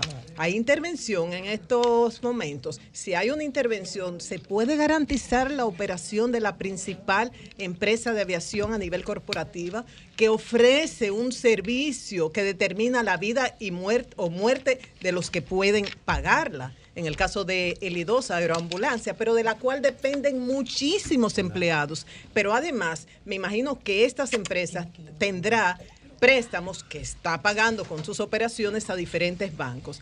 Ya para ir terminando, dos mensajitos. Primero, desear la recuperación de la salud del expresidente Danilo Medina. Todos tenemos amigos que han superado el cáncer de próstata. En el caso de él, si está en manos de buenos médicos, que sabemos que, que lo están. Segundo, es disciplinado con su tratamiento. El, el expresidente Medina eh, tiene disciplina. Es un hombre de fe, que es su caso. Tiene deseos de vivir. O sea, si la persona no tiene deseos de vivir, eso deprime el sistema inmunológico. Si tiene deseos de vivir y además cuenta con el apoyo de la familia, de los amigos, yo creo que eso da éxito y da igual a recuperación de la salud. Así que deseamos lo mejor para él y qué bueno esos gestos y esos mensajes que lucen muy sinceros de personas que están eh, en la parcela contraria, como es el caso del presidente Luis Abinader y del expresidente Leonel Fernández. Julio.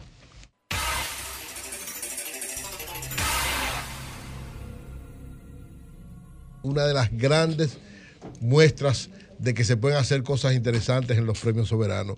Soy la fue ayer responsable de uno de los mensajes más hermosos que se han dado en la República Dominicana en los últimos tiempos. O sea, fue cogida para dar un mensaje sobre la salud mental después de 22 años de ausencia. Soy la de verdad te felicito. ¿Por qué en medio de todo esto Alberto Sayas coloca este mensaje? Mira, eh, primero, señores, discúlpeme la cara, pero yo he podido Es dormir. que te- terminó a la- a casa a la una de la mañana. No, lo que pasa es que eh, eh, lograr que te baje, a mí particularmente, regularme y que me baje la adrenalina me toma mucho tiempo, mucho, mucho, mucho tiempo. O sea, mi cerebro se queda con las luces, con los sonidos. Con todo. Y yo pude dormirme a las dos, dos y media de la mañana. Y a las seis ya estaba en pie otra vez y me espero una larga jornada. Gracias a mis compañeros del Sol de la Mañana. Mira, yo recibí una llamada de Alberto Sayas un domingo y me dijo, discúlpame por, por interrumpir tu descanso de un domingo, pero yo quiero invitarte a que tú, eh, si aceptas, vayas a Premio Soberano y yo lo que quiero que tú hagas es un tratamiento del el tema de salud mental, porque ha sido una constante en tu comunicación en, en los últimos dos o tres años. Este reclamo de atención a la salud mental, este reclamo de, de recursos, este reclamo de, de- de programas de verdad comprometidos con el tema de la salud mental. Y por supuesto que yo acepté, porque eh, lo que me había comentado Alberto es que él en sus producciones incluye un segmento eh, de sentido humano. El primero de ellos creo que fue el de Milagros, el de Juliana, hablando cáncer. sobre, Sí, sí, sobre el cáncer, cáncer. El siguiente o el anterior, no, no recuerdo el orden, fue la participación de David Ortiz con el tema de violencia de violencia contra las mujeres. Entonces, este tercer año, él quería que se tocara el tema de la salud mental. Me dijo, me parece que eh, tú eres la persona indicada para llevar ese, mensaje. Eh, me enviaron una propuesta de, de guion y me dieron todo, toda la flexibilidad y el permiso para que yo ajustara ese guion desde mis conocimientos técnicos, profesionales, eh, como terapeuta y desde mis conocimientos como comunicadora. Y entiendo que definitivamente el objetivo se logró. Mucha El gente estaba conectada viendo El Soberano, pero para aquellos que por razones de trabajo o lo que fuera no lo vieron, el mensaje principal que enviaste. El mensaje mental. principal, bueno, desde, desde Solo para Mujeres yo tengo años eh, eh, eh, reclamando una atención real, una atención seria, un programa eh, comprometido que vaya mucho más allá de las promesas y las promesas y las promesas. De hecho, ustedes recuerdan cuando nosotros tuvimos la primera reunión que fuimos invitados a la Casa de Gobierno y todo el mundo hizo una pregunta relacionada con la comunicación y yo le dije al presidente, yo no estoy aquí como comunicadora, todos mis compañeros han preguntado lo que yo hubiese querido preguntar, yo estoy aquí como terapeuta y no voy a desaprovechar esta oportunidad para preguntarle a usted cuándo vamos a tener un compromiso real con el tema de la salud mental. Posteriormente tuve otra invitación al presidente, al, al Palacio, y dije exactamente lo mismo. Tuve un par de reuniones con el Gabinete de Salud haciendo el mismo reclamo y haciendo la misma pregunta, porque eh, el, el- el mensaje fundamental es que la salud mental atraviesa absolutamente todos los ejes del desarrollo desarrollo de la vida personal. Es una de las razones principales de desintegración familiar y de absentismo laboral. Todo se ha agravado después del COVID. Pero bueno, yo, yo, lo, yo lo estoy viendo. Eh, España, por ejemplo, registra que ahora mismo los niveles de ansiedad en las poblaciones jóvenes son mucho más elevadas. En España se suicida una persona cada 10 horas.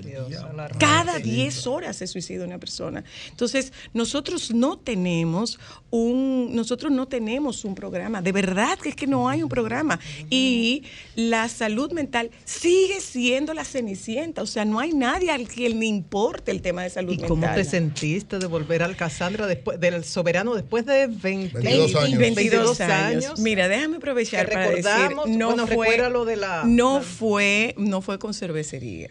No fue con cervecería. El pleito no vino por cervecería. El pleito vino por un amigo entrañable. Nombre y apellido. Miguel A. Rivera, mi amigo entrañable, mi amigo Expresidente de querido, Acroarte. expresidente de Acroarte. En la presidencia de Miguel Rivera, un miembro del equipo de producción de Premios Casandra me entregó la lista de nominados y yo la leí. Y Miguel Una dijo, primicia. y mi- exacto, y Miguel dijo que eso era una lista apócrifa. Y cuando la publicaron, yo la leí y la doy. Le dije, ¿dónde está lo apócrifo? Mírala ahí. Miguel me llamó y me dijo, soy la quien te dio la lista. ¿De dónde tú sacaste esa lista? Y yo le dije, Miguel, se tú no eres más periodista que yo. Yo soy tan periodista como tú. Y tú y yo, los dos sabemos que periodista no revela fuentes. Así mismo. Pero como te quiero, como te quiero, te voy a decir. Fue alguien de tu equipo, búscalo. y a partir de ahí me vetaron. Acroarte me vetó. mío, a Yo posteriormente tuve una conversación hace varios años con dos expresidentes y me habían dicho que era una pena que yo no estuviera en los premios, pero también sé que yo fui objeto de tema en, en un viaje de, de Acroarte a- al este y acabaron conmigo. De lo poco, sí, cuando yo demandé cervecería y de lo poco que me dijeron fue que yo era una carenciada de afectos La- y que tenía problemas Eh, mentales. ¿El motivo de la demanda cuál fue entonces? Cua- de Cerveza Presidente, Cervecería Nacional Dominicana hizo, hizo un...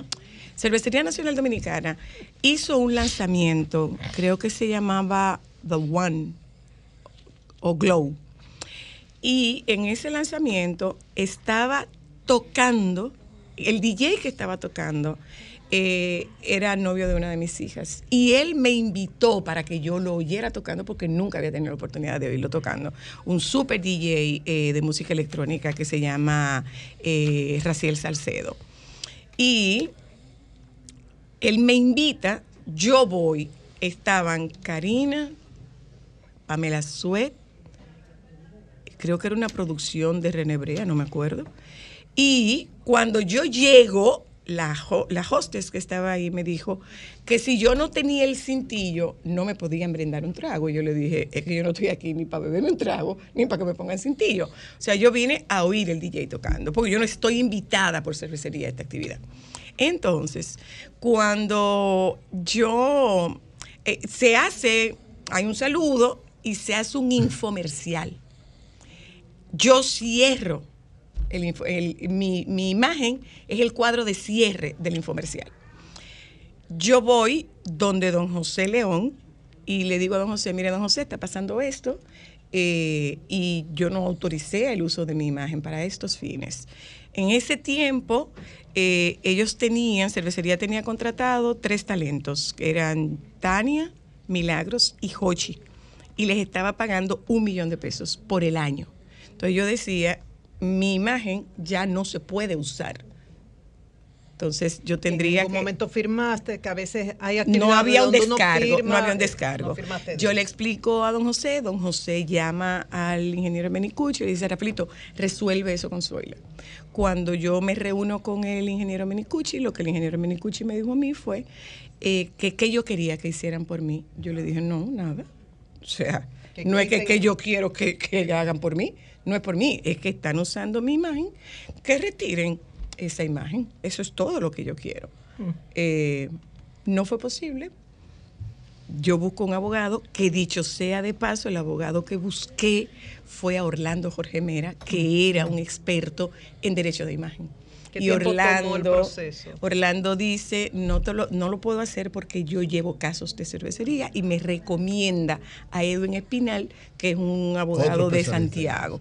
Entonces, eh, cuando nosotros dijimos que era lo que yo pedía, lo que yo pedía era simplemente que lo retiraran y que se disculparan. Ellos, Ganaste la demanda. Yo ¿Qué- gané la demanda. ¿Qué tiempo tomó? Nosotros fuimos hasta el final. Creo que dos años, años, creo que dos años. Y es importante que ustedes sepan que no es que me pagaron el dineral. Yo Un pedí, millón. yo pedí un millón de pesos que era el equivalente del contrato por un año.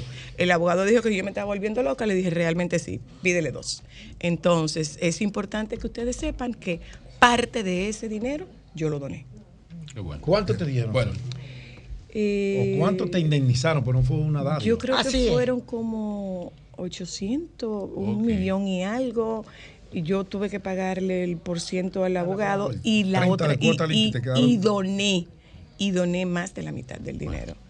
Pues muchas gracias, Zoila, Gracias, y felicidades. Zoila. Zoila, fuera. pero-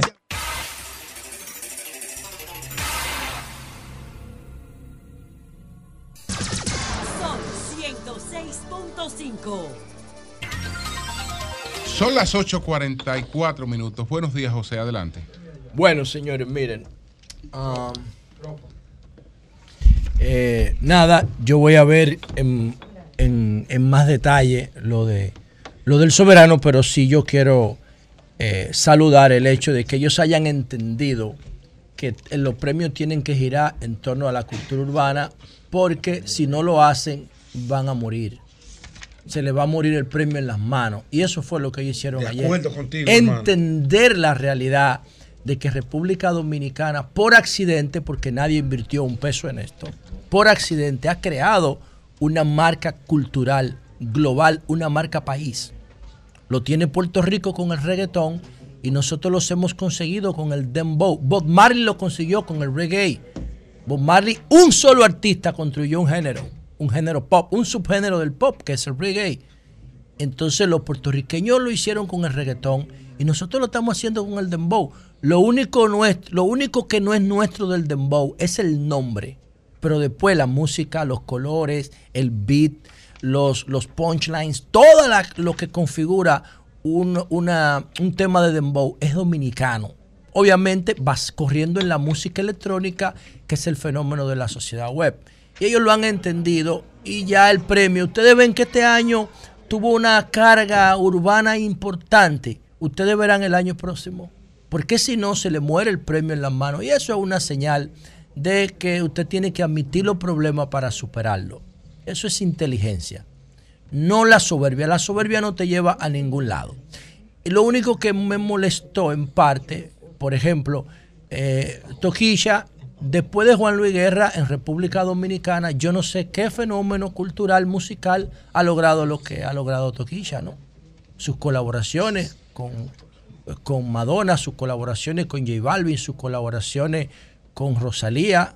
Entonces Toquilla está al mismo nivel de Hollywood. No, yo no dije eso, porque son generaciones distintas. Yo estoy diciendo que ningún artista dominicano, después de Juan Luis Guerra, ha logrado el nivel de impacto global. Porque los productos que, que ellos producen, los dos culturales, son distintos, porque ellos obedecen a sociedades distintas. Entonces, Una sociedad más culta y eh, otra To- menos culta. Toquilla, la última, la compro la, esa. la- la Te la última participación de Toquilla en el festival Lola Palusa. Nunca, nunca un dominicano se ha presentado ahí. ¿Cuál dominicano se ha presentado ahí? No, la palusa tiene. ¿Cuál dominicano 18 se ha años, presentado pero- ahí? pero ¿Cuál dominicano? Tiene otra característica. Pero, de- de y en la música. colaboración con Madonna, Está bien. y las colaboraciones con Rosalía, y la colaboración con J Balvin, y la colaboración con DJ Masmelo. Eso no importa. Entonces, eh, lo que ella, ahora ella la discriminaron en ese premio. ¿Por qué? Por la crudeza de sus letras. ¿Por qué Toquilla es cruda con sus letras? Porque Toquilla, siendo una adolescente, huérfana en práctica porque su papá preso y su mamá fuera del país, ella tuvo que prostituirse para sobrevivir. Ella tuvo que sobrevivir. Entonces el Estado la abandona y luego la juzga, luego la persigue. La persiguen y la juzgan. En vez de sentarse con ella y decirle, mira, ya tú eres un artista, tú tienes este rol, ayúdanos a orientar la niñez, etcétera, etcétera, etcétera. Solamente la... Y lo que, lo que se produjo con ella ayer fue una discriminación, lo mismo que Yailin, la más viral. ¿Cuántos premios ganó, ganó Yailin? Se había anunciado que Toquicha iba a, a recibir premios. Pero no, recibió nada. Disqui- fue ¿Y- discriminado. y recibió algo? ¿Y qué No, pero no, no. debería recibirlo. Como ¿Por qué? Porque hay que entender. de contacto Por lo mismo que, Claro. por lo mismo que las Kardashian en Estados Unidos han definido el modelo de mujer moderna en Estados Unidos. ¿O no lo han hecho? Las Kardashian. Sí. Entonces, Jailin es como las, una Kardashian ¿Pero qué ha dominicana. hecho? Nada. Ella es, ella, ella es una influencer de los medios de comunicación que gracias a su relación con, con Anuel se ha posicionado entre los primeros lugares. Ahora, pero es que esa es la vida actual. Eso es la vida actual. ¿Por qué fue que Marilyn Monroe se hizo famosa? Dime por qué. pero Porque era no mujer de un pelotero y de un político. ¿Qué no, otra no, cosa ay, hizo? no, no era ¿Pero por ¿Qué otra eso. cosa hizo? No, Ay, no, no, no, Dígame no. qué otra cosa hizo. no. Marilyn ¿Qué, otra, fue ¿Qué hizo? hasta No. el- no, espérate, que yo, tú- yo estaba viva con ella. Ay, las mujeres.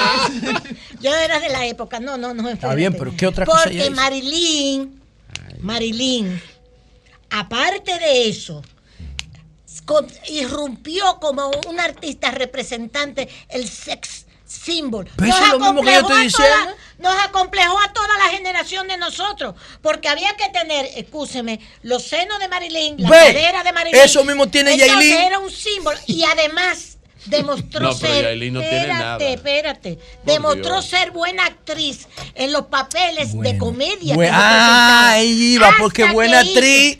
Sí, no, buena actriz, reconocida hasta hoy. Yo soy una devota de Marilyn. Óyeme esto, no solo eso, sino que la última, Yo también, ¿eh? última eh, película que hizo con Clark Gable, Los Inadaptados se llamaba, fue una joya. Bueno, Y era una película dramática. Bueno, la última que hizo. habría que Ya ver. no compare Marilyn. No, lo que pasa, lo que Oye, pa- pues, habría que ver, ahí, habría que ver, porque usted dijo la eh, última eh, película que hizo, la última película que hizo. Vamos a ver en el futuro Así qué es. puede ofrecer Yailin. Yo estoy- Ahora, yo estoy. Yailin es una en los medios de comunicación como Hay influencer. Yailin está en el top 10 de las mujeres más mencionadas en América Latina. ¿Quién ¿Sí es o esa? no? Por No Anuel. es así, yo vi. Por Anuel. No sé. Pero ¿cuál es su talento? Lo el mismo de Marilyn, No, yo no el sé. mismo de Marilyn. Diablo. ¿Qué dijo doña Consuelo? Que Marilyn Toquilla con los Marilyn era una Beatles, actriz buena. Porque ya, ya el superpa- No, Toquilla sobrepasó a Juan Luis. O sea que. Yo no dije los Yo, va a ser yo lo, no- yo lo soy próximo inca- que ella va a romper. yo soy incapaz de decir eso. O- o los Rolling Ahora, yo lo que No estoy sé. diciendo es que lo que Toquilla ha logrado en términos culturales, después de Juan Luis, ningún dominicano o dominicana lo había logrado. Menciónenme uno. Quizás Romeo. Pero Romeo, tú no lo puedes poner como así netamente dominicano. ¿Quién?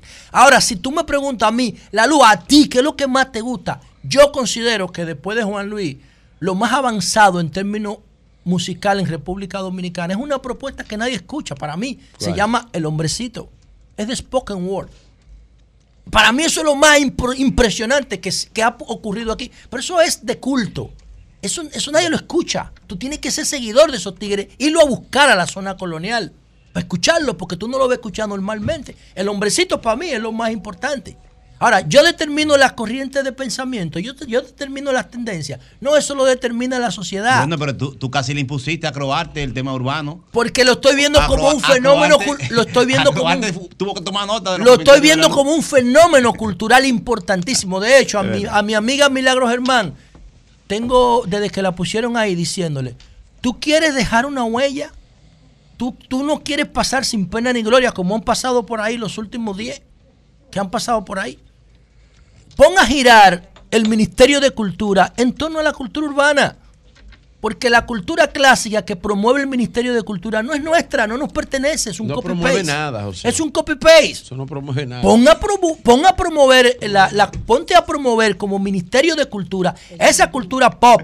La cultura pop contiene el merengue, la bachata, la música urbana. y todas las manifestaciones culturales que nosotros producimos, pero que son nuestras. El dembow es nuestro, como la bachata, como el merengue.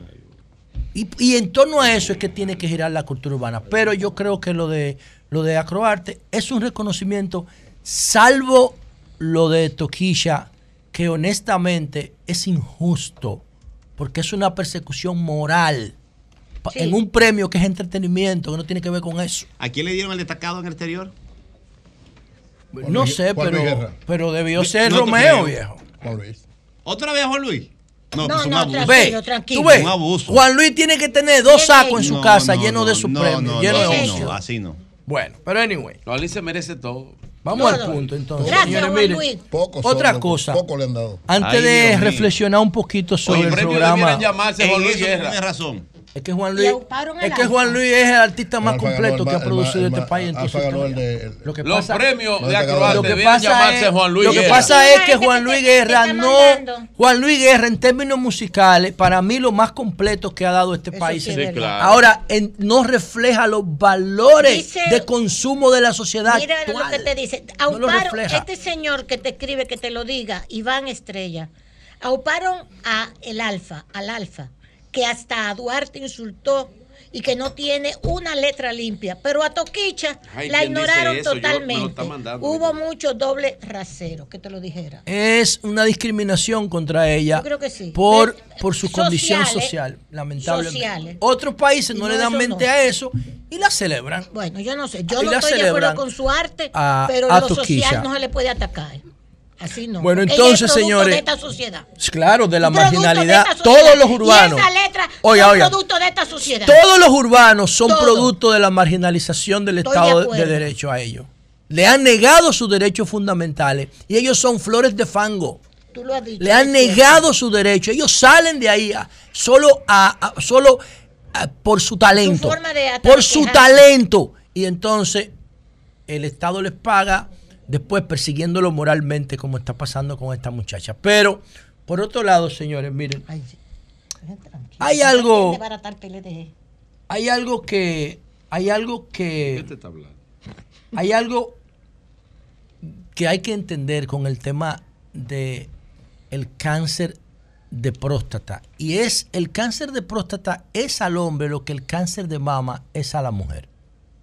Y qué cosa tan extraña, todavía yo no he encontrado, y yo he leído mucho sobre esto, yo no he encontrado la razón por la cual estos dos tipos de cáncer son tan comunes.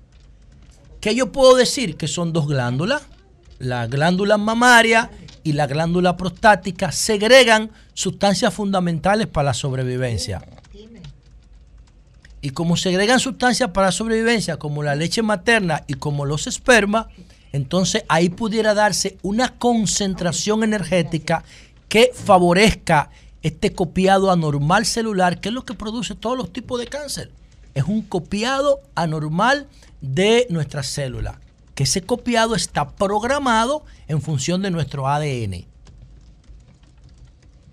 Entonces, cuando hay una cuando hay un error en ese copiado, cuando hay un error en ese copiado, cuando ese copiado empieza a comportarse de manera irregular, entonces las células no dejan de obedecer a esa programación del ribosoma, que es el que marca el copiado de las el que el que determina la síntesis de proteína dentro de la célula para que se produzcan las células nuevas. Entonces, hay un cromosoma que se llama, a ver, B, R, BRCA2. BRCA2. Ese cromosoma es el cromosoma, creo que número 13. Número 13, que cuando recibe ciertos niveles de mutaciones, se asocia con la transmisión del cáncer. El cáncer solamente se puede adquirir por tres vías. O se hereda, o se come, o se respira. No hay otra forma de adquirir cáncer. O se hereda, o se come, o se respira. Entonces, cuando las personas tenemos esta marcación anómala de ese cromosoma 13 BRCA2, entonces hay una posibilidad de cáncer por encima de un 50% de los dos cánceres más comunes.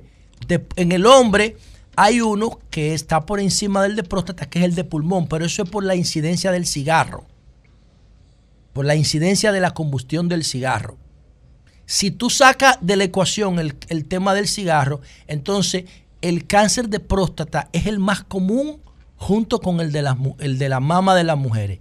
¿Qué tienen en común estos dos cánceres? Que son, se producen en glándulas, pero yo no he encontrado la razón de su alta incidencia. No lo he leído, porque yo no soy un investigador de estos temas. Esto yo lo sé por mi, porque me dedico a estudiar cómo la alimentación puede cambiar nuestras vidas y la alimentación es determinante para tú tener un alto riesgo de cáncer o un bajo riesgo de cáncer. Entonces, lo digo por el caso de Danilo. Eh, Danilo ha manifestado en las redes que tiene cáncer de próstata. Bueno, habría que ver porque Danilo es un presidente de la República y una persona de poder y un tipo informado. Se supone que él se venía haciendo todos los chequeos anualmente. Un cáncer no aparece así, proof, de un día para otro. Sobre todo en materia prostática, van dando señales. Va dando señales porque la próstata se va, va cambiando su comportamiento, su estructura. Y los médicos se dan cuenta. Habría que ver, yo creo que a mí me, falta información para poder decir, wow, de repente tú tienes cáncer. Bueno, tú tienes que hacerte chequeo médico anual después que tienes eh, 45 años, 35 años, qué sé yo cuánto. Pero sí, cuando tú estás al nivel de Danilo, sí, hay que hacerlo. Claro, ¿verdad? Que Danilo tiene que hacer su chequeo todos los años. Claro. ¿Verdad? Se supone que sí. Claro, además, presidente de la República, que sí. seguro lo es un Sí, tema de seguridad. Él, sí- él se hace eso. Entonces, eso no aparece de repente. El cáncer no aparece de repente porque acuérdense que el cáncer es el resultado de un copiado irregular de células que dejan de obedecer a la programación del ADN. Dejan de obedecer a ese tipo de copiado y se copian por su cuenta. Incluso hay teorías que, que- que- que dicen que el comportamiento de la célula en contra de la programación del ADN es un mecanismo de defensa de ellas mismas cuando siente que el cuerpo está siendo envenenado, está lleno de tóxicos y que ya se va a morir. Entonces ya empiezan a tumorarse, a protegerse entre ellas mismas. Es un mecanismo de defensa de ellas. Pero eh, el tema es que Danilo ha recibido la solidaridad de todos, empezando por el presidente Luis Abinader, que yo creo que eh, además del ánimo de solidaridad, lo hace para mandar un mensaje de que no es personal el tema. Eso es lo que yo creo, en principio, lo veo desde ese punto de vista. Fue el- creo que fue el primero que se solidarizó con él. No, Leonel fue primero. Ah, bueno. Primero. Entonces, pero yo pienso que sí, que cuando una persona eh, enfrenta este tipo de diagnóstico, tiene que recibir la solidaridad de todo el mundo, porque la primera batalla que tú tienes que ganarle al cáncer, yo espero nunca tener que librar esa batalla, es la batalla mental. Tú tienes que tener fortaleza mental para enfrentar ese diagnóstico. Y entonces la solidaridad ayuda mucho con ese ánimo, con ese estado de ánimo, con esa actitud necesaria. Yo particularmente que eh, políticamente, si Danilo entra por una puerta, yo salgo por la otra, porque siento que me engañó. Eh, pero en este momento ya yo pongo todo eso aparte. Y yo quiero que Danilo se recupere, porque no es personal. Ojalá que pueda recuperar esto y que pueda eh, volver a su vida normal. No volver, porque él ha dicho públicamente que los médicos le dijeron que este cáncer se puede sobrellevar, que no hay ningún problema. Déjame ver específicamente su palabra. Dice él, a pesar de la situación, eh, quiero compartirles que tanto yo como mi esposa e hija nos sentimos serenos y esperanzados porque los médicos nos han dicho que se trata de un cáncer curable. Y en eso confiamos. Con la ayuda de Dios, una vez más, mi sincero agradecimiento a todos. Ese fue su último post en, twist, en, tweet, en Twitter. Entonces él está diciendo que los médicos le están diciendo que eso se puede curar. Eso significa que eso tiene una detención relativamente temprana. Pero nosotros le deseamos todo lo mejor que se pueda recuperar. Danilo en términos personales no es una mala persona. Danilo, el problema de él es en términos políticos que lamentablemente, pero en sentido general eh, esperamos que se recupere. Por último, señores, miren, ya Julio me está diciendo, me está haciendo señales, pero ayer nosotros tuvimos la oportunidad de participar en ese parador, en ese parador de, eh, la, de la comunidad de La Penda, entre La Vega y Santiago. Bueno, eh, ese no era el objetivo, el parador, sino hacer una, un recuento, una evaluación de los trabajos de remodelación de la autopista Duarte, que está cumpliendo 100 años. Fue entregada en el 1922 por los norteamericanos. Era una carretera de piedra, cuando comentaba Onésimo González ayer, cuando fue entregada, porque aquí no había vehículos, lo que había era carretas. Y entonces los norteamericanos, a muy, mucha atención a lo que yo voy a decir con esto, porque esta es la, esencia del comentario. ¿Por qué los norteamericanos hacen una carretera para el sur a conectar hasta la frontera, una por el este hasta, hasta allá, hasta el fin de la provincia de Altagracia, y una por aquí, por el, por el norte? Creo que en principio era hasta Santiago, decía Onésimo, luego se completó, Trujillo la completó. ¿Por qué? Bueno, porque lo primero que tú tienes que garantizar es un control efectivo del territorio. Ahora, si tú estás ocupando un país, y, tú quieres controlar el territorio para que no te hagan como los gavilleros que le hacían grupo de guerrilla a la invasión norteamericana, entonces tú tienes que tener por dónde eh, entrar rápido a cualquier parte del territorio. Las comunicaciones son clave en materia de seguridad. Ahora entiendan por qué yo hago esta introducción. Ayer, señores, ayer, uno de los diagnósticos que buscan corregir con la remodelación de la autopista Duarte, adivinen qué, adivinen. 166 intervenciones ilegales tiene la autopista Duarte. Ah, Para mí, esa debía ser una noticia de primera plana en todos los medios. La autopista Duarte, que de aquí a Montecristi tiene como creo que es 200 y 265 kilómetros, de, de aquí a Montecristi, tiene 166 intervenciones ilegales. La luz después de Santiago no autopista Duarte. Bueno, se llama Joaquín Balaguer. Hasta Santiago. Entonces, si hasta Santiago, la autopista Duarte apenas tiene 160 y pico de kilómetros. Déjame mm. ver, yo tengo el dato por aquí. Después de Santiago se llama Joaquín Balaguer, a partir de Navarrete, ¿verdad? Entonces, tiene 166 kilómetros la autovía, la autopista Duarte. Y si ustedes meten a 166 kilómetros, 166 kilómetros, lo dividen en, es que no puede ser, 166 cruces ilegales. Un cruce por kilómetro. Terrible. Pero que eso no puede ser. Eso no lo dijeron ayer a nosotros, yo lo tengo anotado en mi nota aquí. José, la normalización del desorden. José, me escribe el buen amigo Alfredo Martínez y me dice, dímele a José que yo todos los años me hacía mi chequero prostático y me salió un cáncer de próstata. Me dice que te haga la... bueno, puede ser un caso, pero, pero yo lo que digo es que el cáncer no nace grande. No, no. Porque es un proceso de tumoración.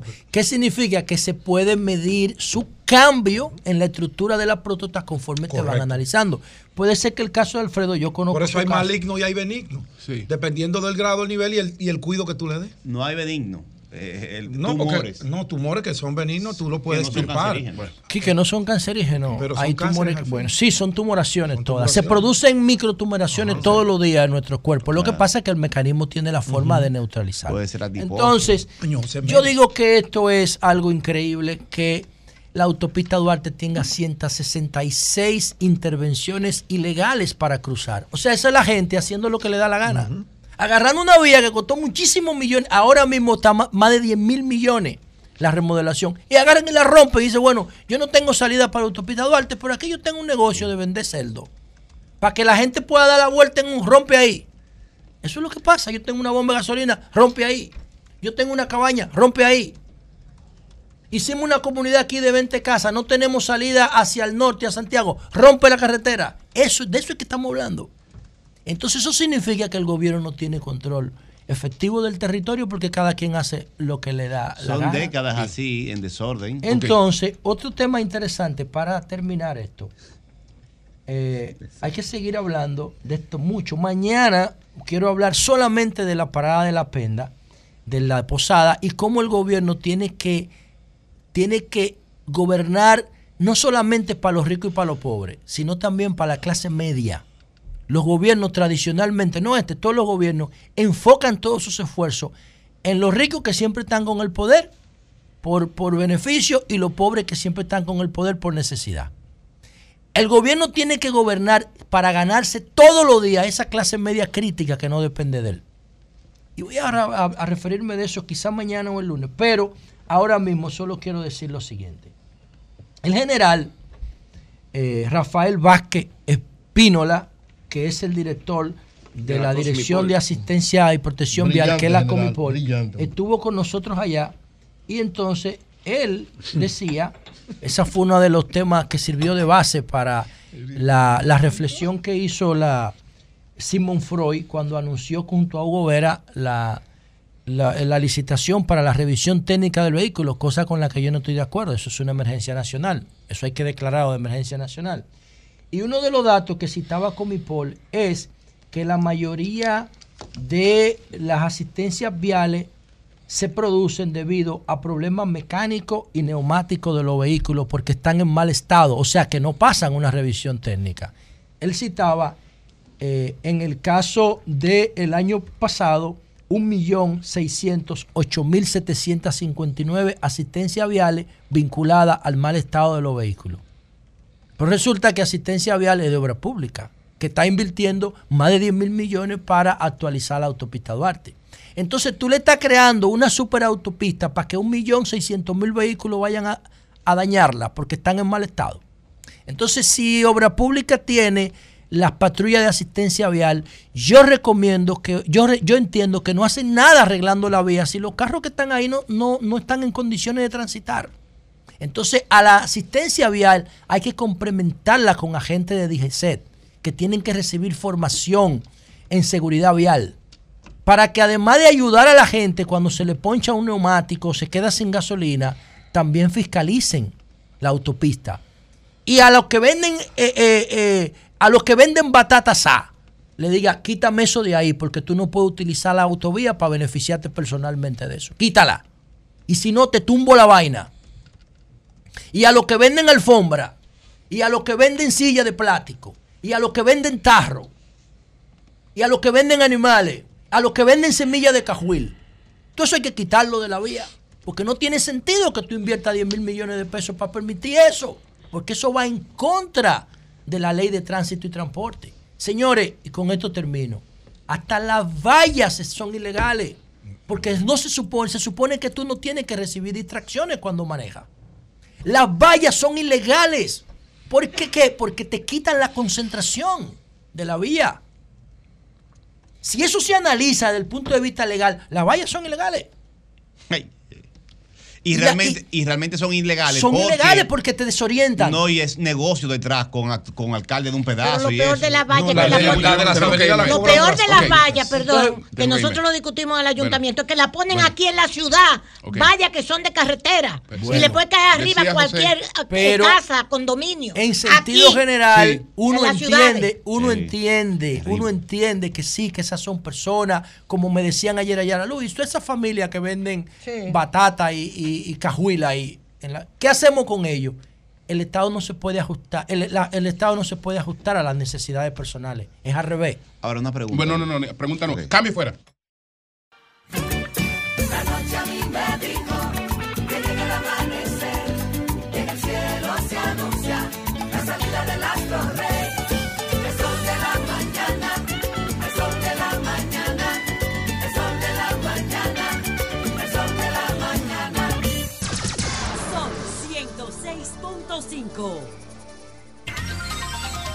Bueno, señores, tenemos en la línea telefónica al doctor José Ramírez, cirujano oncólogo, el director del INCAR. Buenos días, doctor, ¿cómo está usted?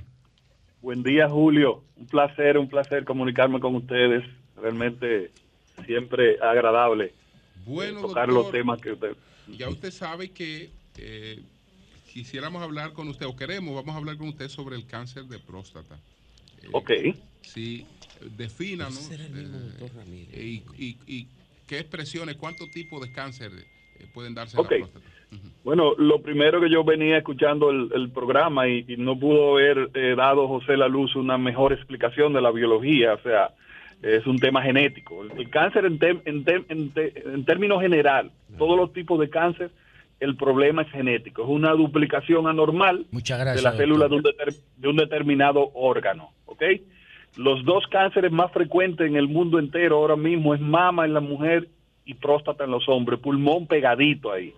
De los tres, cáncer de pulmón es el que más muerte produce en el mundo. El de pulmón. Pero el más por El de pulmón es terrible. sí, sí. El más letal, el más Sí, letal. sí, sí. Y el de pero páncreas, el tema, no, pero eh, el pulmón hay más números. Doctor, Es pero el de pulmón no tiene mucha incidencia en las mujeres, ¿verdad? O menos. No tenía mucha incidencia hasta hace 20, 25 años que la mujer no fumaba tanto. Ok. Pero con pero con el tema de la apertura, del igualitarismo y eso entre hombre y mujer, ya los los porcentajes, los números de cáncer de pulmón entre los dos sexos están bastante similares. Oh.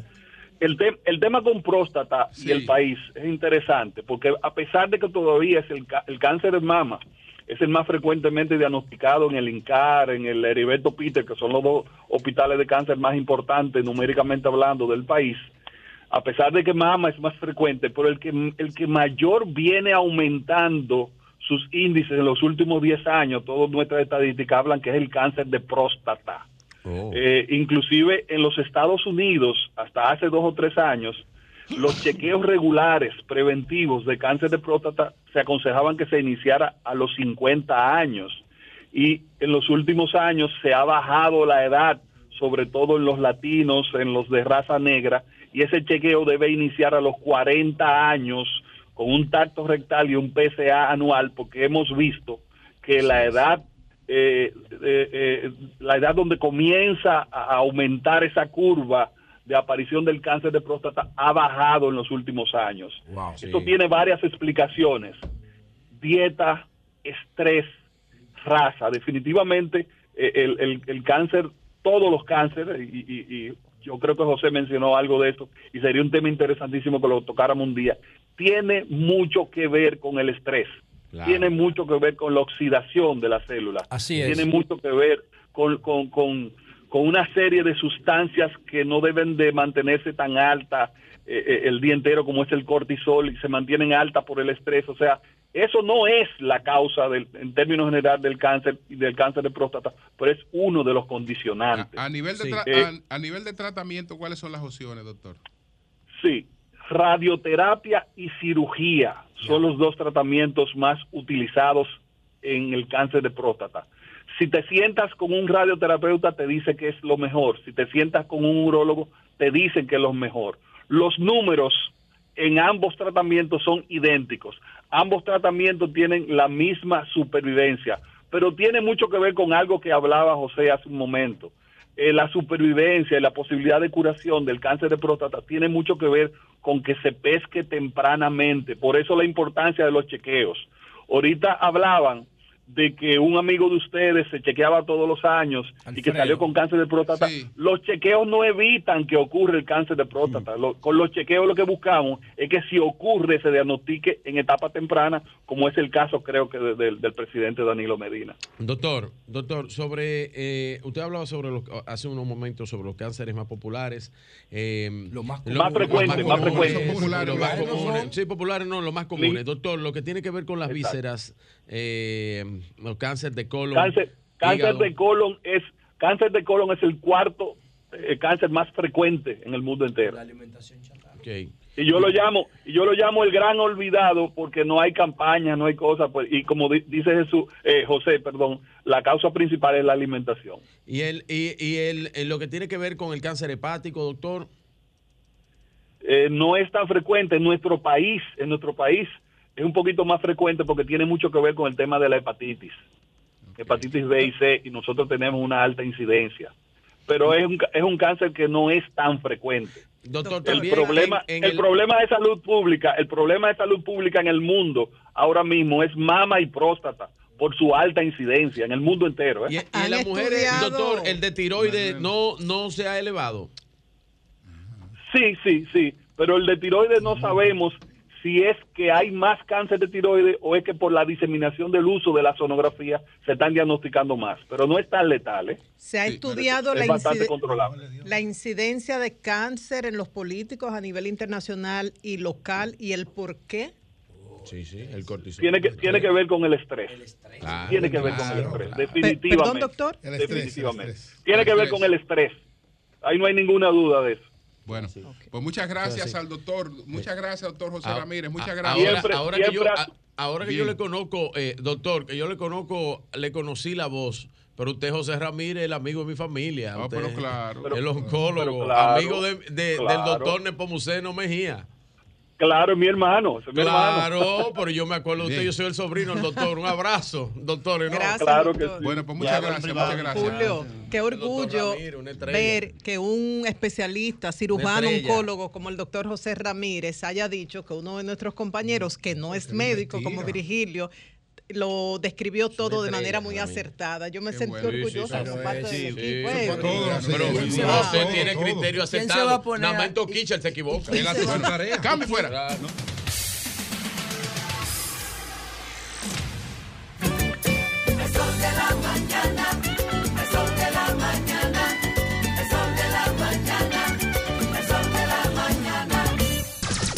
Son 106.5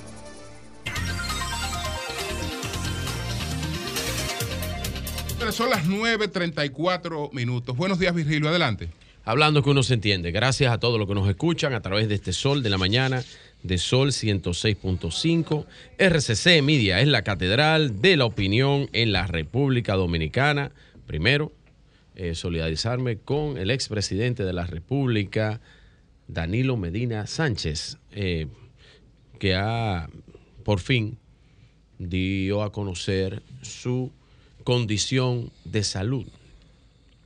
Eh, era un tema que la gente que maneja cierto tipo de información, como este panel, teníamos el conocimiento de alguna de las de la situación por la que estaba pasando el expresidente, pero cuando es con figuras trascendentales, como es el expresidente Danilo Medina, son temas que uno eh, eh, pues se lo deja a las partes médicas y a la familia, ¿verdad? Que dé ese tipo de información por darse por ser líderes como, como lo es el expresidente Medina. Así que pronta recuperación para el presidente Medina y que el Señor, que Dios le permita eh, retomar su salud al presidente Danilo Medina. Eh, felicitar también a Acroarte, bien, por ayer, por sus premios soberanos, muy interesante. Eh, la producción de Alberto Saya, bueno, Saya es una estrella. Un saludo muy bien. para Saya, Muy bien, Eh, Saya, Alberto muy bien. Saya, muy bien. Felicitaciones para Alberto La Saya. producción, así que lo que pude ver en resumen, porque de verdad que fue algo un poco largo. Y, y tú Eh, sabes que la, la, la, la dirección o la producción de Alberto Saya ha influido porque como es un tipo moderno con una visión Sí, sí, una actualizada de la sociedad, bueno, esa visión se refleja en, en la producción. ¿no?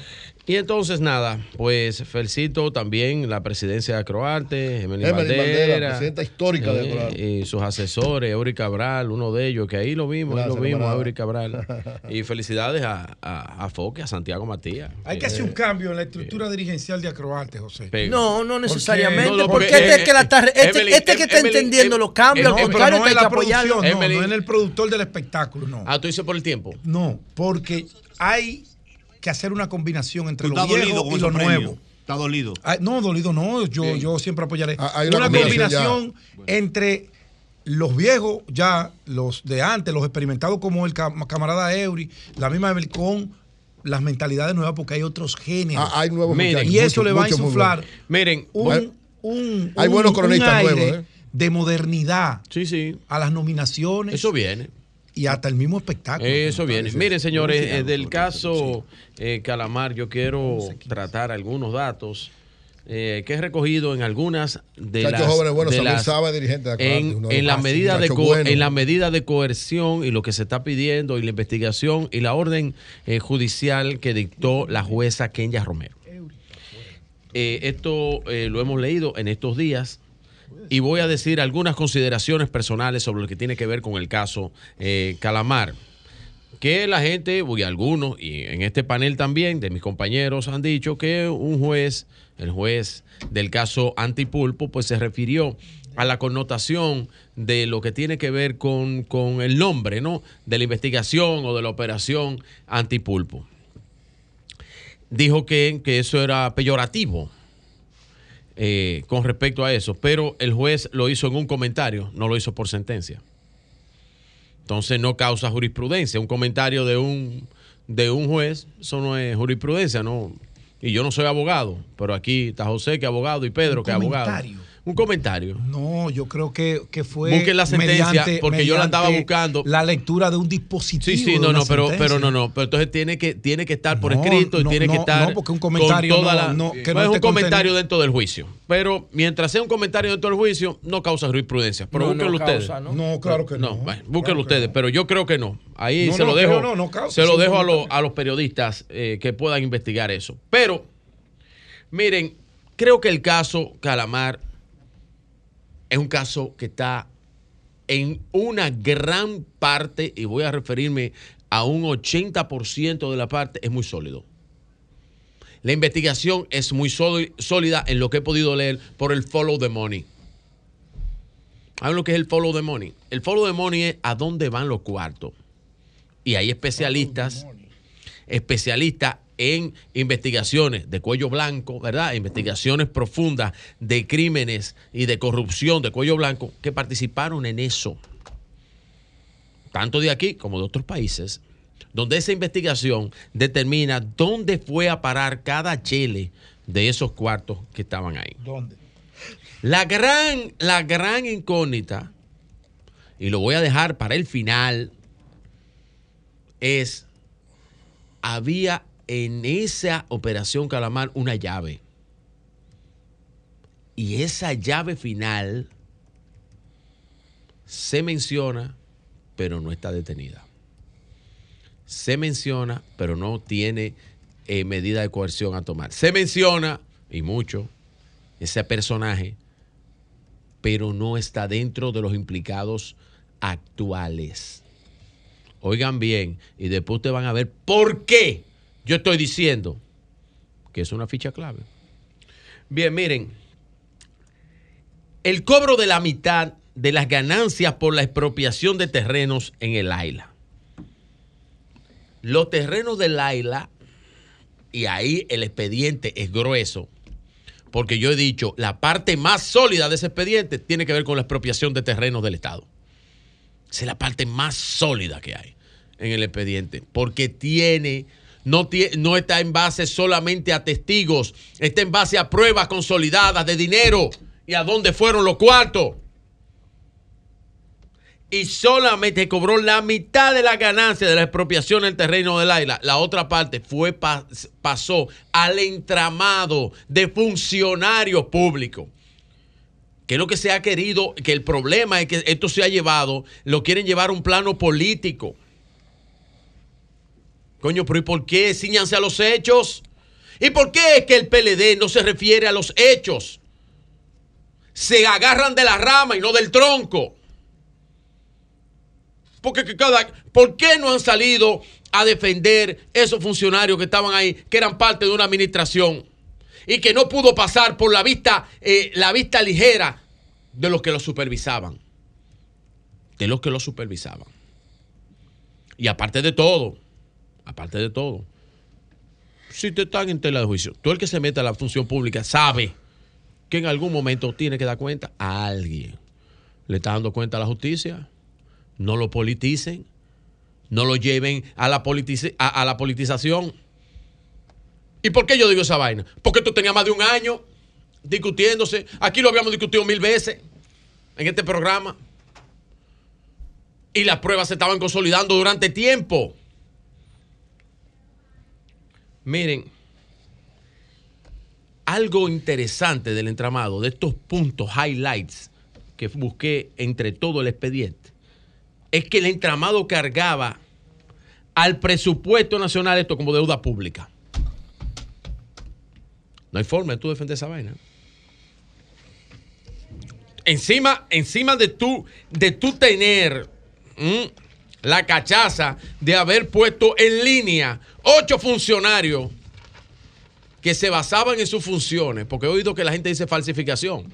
Yo no sé si el término sería falsificación cuando es un documento original firmado por el incumbente. No, eso sería usurpación en la función. Usted está extralimitando sus funciones para hacer falsedad pública, sería, ¿verdad? Porque no es, no es que nadie lo falsificó. Es original. Salió del, del organismo, tenía que, que salir. Lo que pasa es que no salió como debió salir. Miren, esto de los terrenos del malecón, que ahí figuran dos personas que eran un, un señor y una esposa, Ramón David Hernández y Yajaira Brito Encarnación, que eran los dueños de la empresa inmobiliaria El Algodonal, que cobró, dice el expediente, de forma ilícita el dinero de el algodonal Seporá, que después fue el algodonal SA. Y que después de 1973, esa misma empresa no sufrió otros cambios. No lo sufrió. Y que le pagaron 550 millones de pesos por la expropiación de esos terrenos de forma express en menos de 90 días. A una empresa que era de creación del 2017. Y hay que ver lo que hicieron con esos cuartos después. Porque después que lo sacaron, cerraron la maldita empresa. ¿Quién? La cerraron. ¿Quién? ¿Quién? No, la, disolvieron. Se disolvió. Goodbye. Goodbye Lola, que el sol cambia. ¿Cómo tú vas a explicar esa vaina en este país? Eso es lo que tiene que explicar el PLD. Eso es lo que yo quiero que me explique a mí. No es que venga con una vaina de que, no, porque persecución política. Persecución política, ¿por qué? Si el, si el, si el expediente está tan bien creado. En los temas de financiación de campaña, yo no me voy a meter. Pero, la- la- pero espérate, vamos Óyeme bien, vamos óyeme bien. Nadie ha dicho que Yo me voy a meter en eso. política. En el caso de Gonzalo, porque yo no he visto a nadie defendiendo ni hablando de que Donald Guerrero es político. No, pero ellos han metido a toda la vaina. ¿Quién lo ha defendido? No, ¿Quién se porque, ellos, a están- defender a- no, porque ellos a- están citando el caso completo. a Donald Guerrero? No, pero ellos están citando el caso completo. Ellos están citando el caso completo. Ojalá que defiendan a Donald Pero eran exfuncionarios. Pero no eran exfuncionarios de su gobierno. Una, una pregunta. Una pregunta. ¿Eran exfuncionarios del gobierno del PLD o no? ¿O yo me lo estoy inventando? Sí, pero que O yo me lo soñé. Que el partido diga específicamente Bueno. a- pa- contra quién es la persecución política, que no lo ha dicho. Miren, como dijo eh, eh, el, el- el amigo, buen amigo, jefe de campaña, y hasta parece candidato del PLD, Francisco Javier García, dijo que el consultor jurídico estaba en permanente comunicación con el Ministerio Público. O sea, él lo hizo en alusión, porque Fran, es un tipo muy inteligente, lo hizo en alusión como que hubo algún tipo de orden.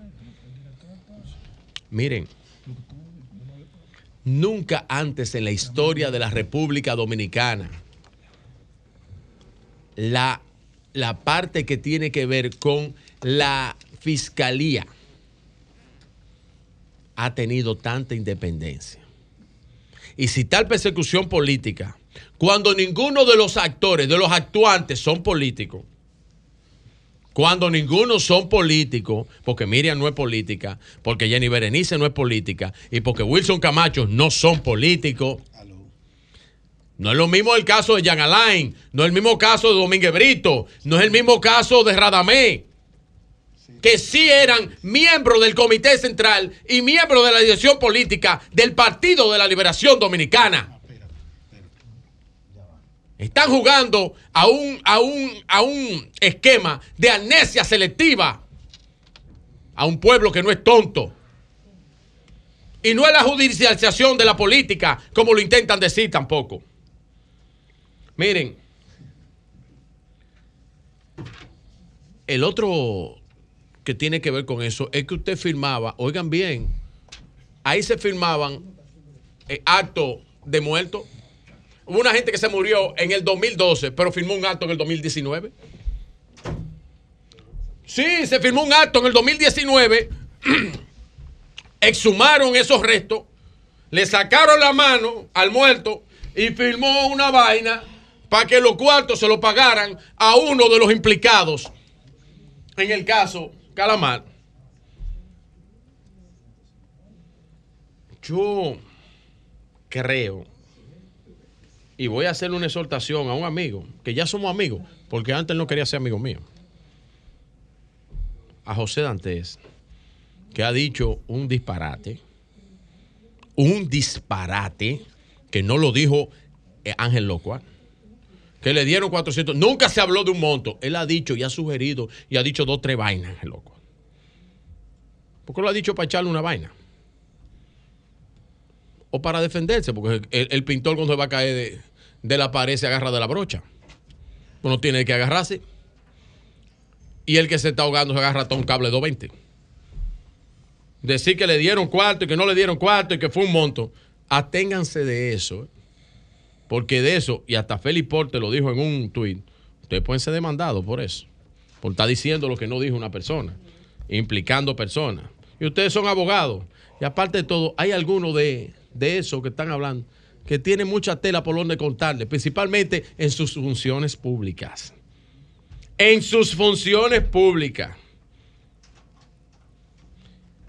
Yo creo que al final de la jornada, y en este sí estoy seguro, al final de la jornada, en el caso Calamar, según lo que he estado estudiando del expediente y de la medida, de la solicitud de medida de coerción, parece que definitivamente los que meten mano en el gobierno van a tener un gran precedente para que vean que la República Dominicana a partir del 2023 no es la misma República Dominicana que se gobernó desde el 2004 al 2020. No lo es. Cambio fuera.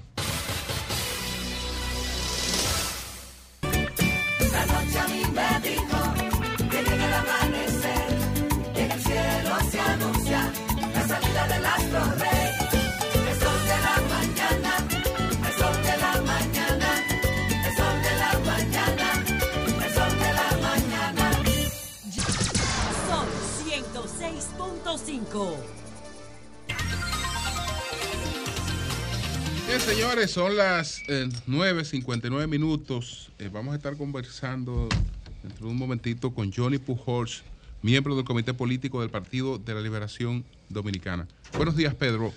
Buenos días, don Julio Martínez Pozo. Buenos días a todo el panel. Buenos días al equipo de producción. Buenos días a todos nuestros fieles oyentes, radioescuchas, cibernautas y televidentes. Buenos días, Johnny Pujols, joven brillante de la política dominicana. Esos jóvenes que hay que abrirle las puertas para que ese talento se siga desarrollando. De ellos será el bueno. Partido de la Liberación Dominicana. si No estoy pidiéndole su opinión. Gracias. Estoy Ay, emitiendo la mía. Háganse un Ay, show. Dios mío, ¿qué pasa entre ustedes? Lo, lo escuché de detenidamente obviar algunos nombres en su enjundioso análisis que hizo. Pero ese es su comentario. Yo no tengo por qué trazarle pautas a usted. Dilo tú ahora. No, no, no, porque era su comentario, su contenido, elaborado, preparado por él minuciosamente. Si a él se le fueron detalles, él tendrá que explicarle a la audiencia, cuando la audiencia se lo reclame, el por qué él obvió algunas cosas. Además, además, además, él era el que estaba interesado en mostrar gente que no había sido incluida. Exacto. Él era el que estaba interesado en eso. En, No era yo. En evidenciar exclusiones. Exacto. Eh, sí. Él se preparó pero, para eso. Pero no la- él no la pluralizó. Él no, No, la él no la pluralizó. Él la singularizó. Totalmente. Ahí hay una exclusión muy, totalmente. Ahí hay una exclusión muy excluida. No, yo no sé, ese no es mi Una, tema. Pero yo no A sé. la otra tú no la sabes. Yo le voy a decir no, a ustedes. Julio te dio cinco minutos para Hay un azul y blanco que tú no- no, Re- no, no, no, re- no, Revisen adelante. sus compañeros de partido. Virgilio brillante. Yo a ti mismo eso. Adelante, Virgilio brillante. Espera, el mensaje él viéndose en el espejo. Sí. No, el consejo que él dio al final, él debería pedirle a la alta dirección de su partido que lo invite a la próxima reunión como un invitado especial porque él no Para que pertenece diga. Eh, eh, para que él le pida eso Pedro, a ese órgano. Pedro, Pedro, ¿en, en qué que se convierten los renacuajos? Bueno, adelante, adelante. No, yo no sé de eso. Tú eres el que sabe ¿Pero en de qué que eso. se convierte? No, ¿En no sapo? sé. ¿En sapo? No sé, yo no sé. Adelante. Bueno, Ahí hay un sapo. eh, entrando en materia, inicio, Hay inicio, inicio deseándole lo mejor de lo mejor al expresidente Danilo Medina, una pronta recuperación, que las oraciones del pueblo dominicano que son muy efectivas estén sobre él y de su salud y la tranquilidad de su familia, porque el expresidente Danilo Medina es un hombre sumamente importante para el equilibrio democrático de la República Así es. Dominicana. Que Dios es? Todopoderoso le ayude a llevar esto y a salir airoso eh, de este tema de su salud. Saludar, saludar eh, la premiación de los premios Casandra, es nuestro premio. Yo creo que apostar a que esto desaparezca sería un craso error de parte de quien lo proponga. Lo que sí entiendo es que hay que hacer unos cambios estructurales eh, en la parte que toma las decisiones en Acroalta, hacer una combinación entre más nuevo y ya ir drenando algunos viejos que se han quedado medio anquilosados en el tiempo y de eso se trata, hacer el crossover, hacer un match entre la modernidad y la antigüedad y la experiencia, vamos a llamarle así. Eh, la producción con altas y bajas, algunas cosas no, no, no me gustaron, pero ese no es el tema. El tema es que eh, se dio la premiación, se premiaron dos años, muy merecido los gran soberanos, eh, Alicia Ortega, que aunque es bastante joven, eh, podía esperar. Creo que María Cristina Camilo, eh, eh, que ya pasa de los 100 años, que tiene una trayectoria, debió ser tomada en cuenta. Pero Alicia es muy merecedora de ese premio. Hace, hace un gran Camilo se tra- lo dieron ya. No, no, no. dado Hicieron un reconocimiento especial el No, año no, son- han sido mezquinos con Con María eso está- Cristina. con eso está bien. Han sido mezquinos. Han sido mezquinos. El de Luis Segura, wow, me sorprendió Luis, qué voz, la voz sigue igualita, muy merecido. Brillante. Ese reconocimiento, muy, muy, muy, muy merecido. La gente tiene que disfrutar lo que se gana en vida. Después que se mueren, ya no hay que reconocer nada. Pedir que su alma vaya al cielo si obró bien y si no obró bien, eh, que San Pedro tome la decisión y lo manden al más allá, al otro allá. Pero denle a la gente lo que se merece en vida. Esa vaina de llevarle flores al cementerio a la gente, eso no. Yo, usted lo que está perdiendo su tiempo y su dinero. Dele en vida. Y esos artistas merecen en vida el reconocimiento que ellos se merecieron. Pero en sentido general, saludo eh, el evento, saludo a premiación y felicito a todos los agraciados de manera muy, muy especial. Quiero felicitar a mi amiga eh, y colega Colombia Alcántara. Dos estatuillas, 2022, paro, 2023. Colombia es una batalladora. Colombia es una mujer extraordinaria. Colombia es una mujer que trabaja. ¿En qué categoría fue que ganó? Eh, es eh, programa eh, al tanto, programa de variedades, programa de investigación de variedades de Muy las buena redes. entrevista hecho. No, Colombia es brillante, tiene una plataforma de comunicación extraordinaria, ella hace la tarea. Ella hace la tarea y por eso ella es reconocida eh, en todo lo que hace. Sus, eh, um, ella tiene un- una especie de documentales que han sido galardonados, sus programas han sido galardonados y premiados en varias oportunidades y es fruto de ese trabajo que esa gran mujer de la comunicación realiza. Mis felicitaciones, mi querida amiga. Tengo el privilegio de ser amigo de ella. Bueno, ayer, allá en La Penda, en Santiago, ese programa especial, eso está bellísimo, qué bueno. Eh, esa iniciativa yo la aplaudo con las dos manos. Hablé, o más bien hice un llamado con el tema del evento que se iba a llevar a cabo de la entrega de 100 mil tabletas en la Universidad Autónoma de Santo Domingo. Se hizo el evento simbólico y se entregaron 2 mil para que posteriormente estas tabletas eh, sean repartidas entre los profesores, los alumnos y el, me imagino que también el personal administrativo, porque son muchas tabletas. No fueron nada más 15 mil millones sin oficio. Sin oficio. Que se invirtieron ahí. Sin Yo- oficio. yo- yo voy para allá. 15 mil millones. Yo voy para allá.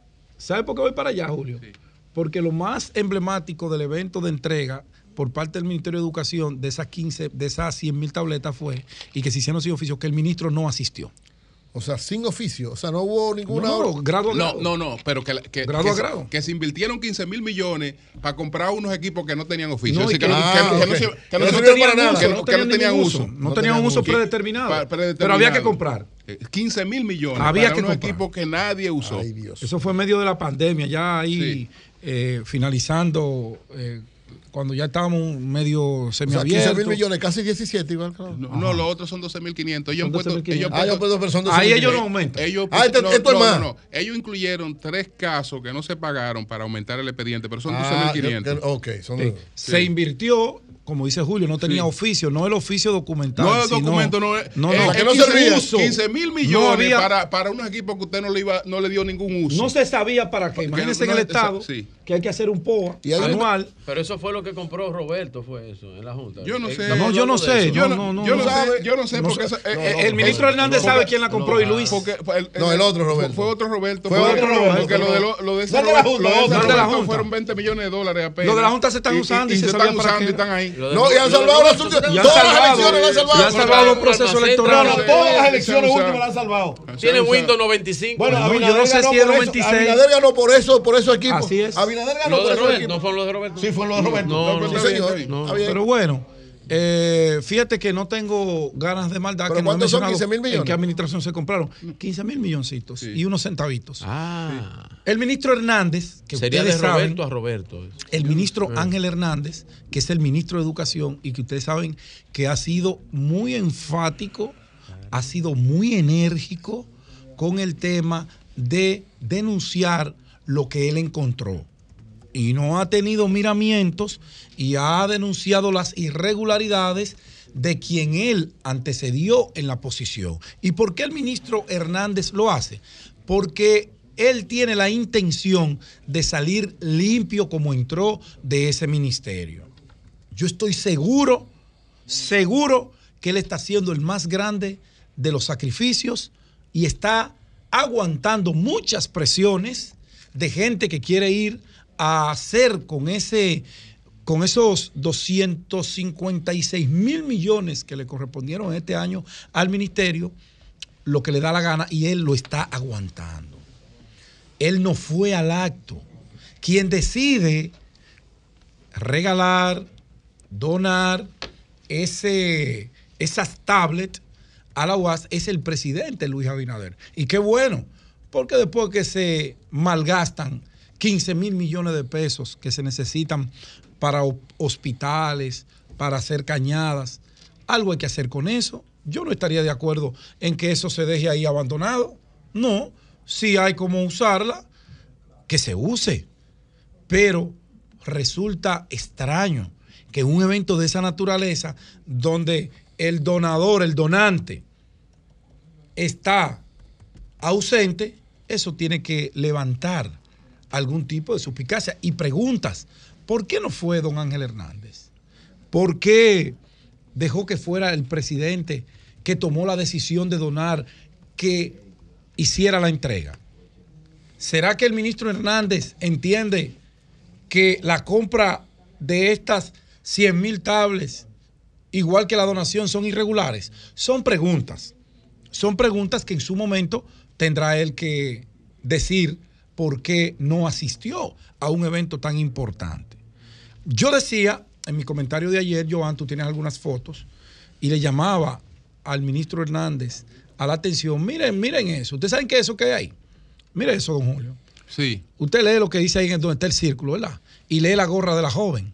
Eso es parte del programa de inscripción de nuevos miembros del Partido Revolucionario Moderno. Atención, Johnny Pujol, que ustedes no están en esto. Ustedes están perdiendo el tiempo, por eso es que le está yendo mal. Miren, ¿con qué instrumento se está haciendo el Programa Nacional de Inscripción de Nuevos Miembros del Partido Revolucionario Moderno? Con los equipos de la República Digital. Con los equipos que se han comprado para educar digitalmente a nuestros jóvenes y adultos y niños. Mírenlo ahí.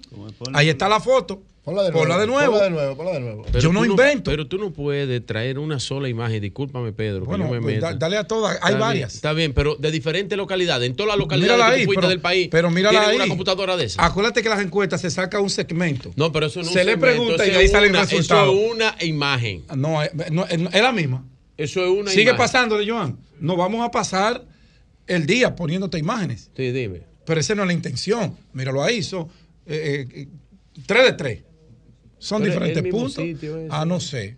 Pero no es sé. el mismo maldito sitio. Son el mismo, es el mismo lugar. No, no es el mismo sitio. Es el mismo lugar, Mira, hombre. Miren el Ah, background bien. ahí. Pónsela de nuevo. Mira esta diferencia de esa que Porque pasó. él cuando no ahí. quiere ver, no ve. Mira, hasta la luz se, fue, por esa vaina. Cuando, cuando, Se te fue a ti. cuando se fue él- la luz. Julio, cuando él no quiere ver algo, él no lo ve. Se llegó la luz, ¿eh? La mentira. Él no lo ve. Eso hay que revisarlo. La mentira. Es como el Eso es cojo. mentira. No, eso hay que revisarlo. Eso es mentira. Eso es un dispositivo para el tema educativo Está y el tema de bien. campaña. está- Jonathan, Míralo revisarlo. Jonathan es un hombre serio. Jonathan. Dilo de nuevo, Jonathan. Entonces yo no soy serio. No, está No. bien, claro. En no esa parte serio. no. Lo que quiero decir Míralo es Retira produ- esa vaina. producción. Lo- lo que quiero No, yo no lo puedo retirar Mira. porque tú estás tú justificando una cosa visible. No, no, y estás negando la, la viendo, presencia aquí no hay de algo palpable. No, es, es muy. Entonces tengo que decir que tú no eres serio. No, es que eso con es el dolor mismo de mi sitio. alma. Tú no Se puedes tomar eso en un, en un programa de inscripción a nuevos miembros, que eso es nacional, que eso debe, eso tiene eh, eh, Claro, claro. Está un- bien. más, de, está. eh, por- más de 7 y 10 puntos por cada municipio Bueno, pero- y hay 128 bueno, municipios entonces, y tú no puedes decir que dos fotos que tú traigas aquí del mismo lugar es porque la computadora y la computadora del plan no sé qué. Como quiera, no, eso es traído por los y a quien hizo eso que lo amonesten. Porque Porque, yo- una- yo lo que ese quiero- instrumento, ese equipo no es para eso. No, exacto.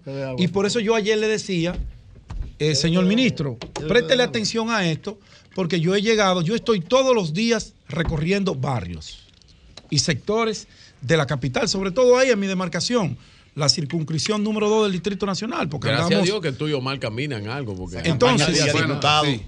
yo estoy recorriendo y la gente se acerca y me hace Le va a denuncias. salir barata. Porque Me pide, como nosotros somos voces de los que no tienen voces, uno habla por los demás, la gente le pide y te trae, y yo ustedes me dan documentación y yo con gusto hago las denuncias y yo con gusto hago el llamado para que las cosas se corrían.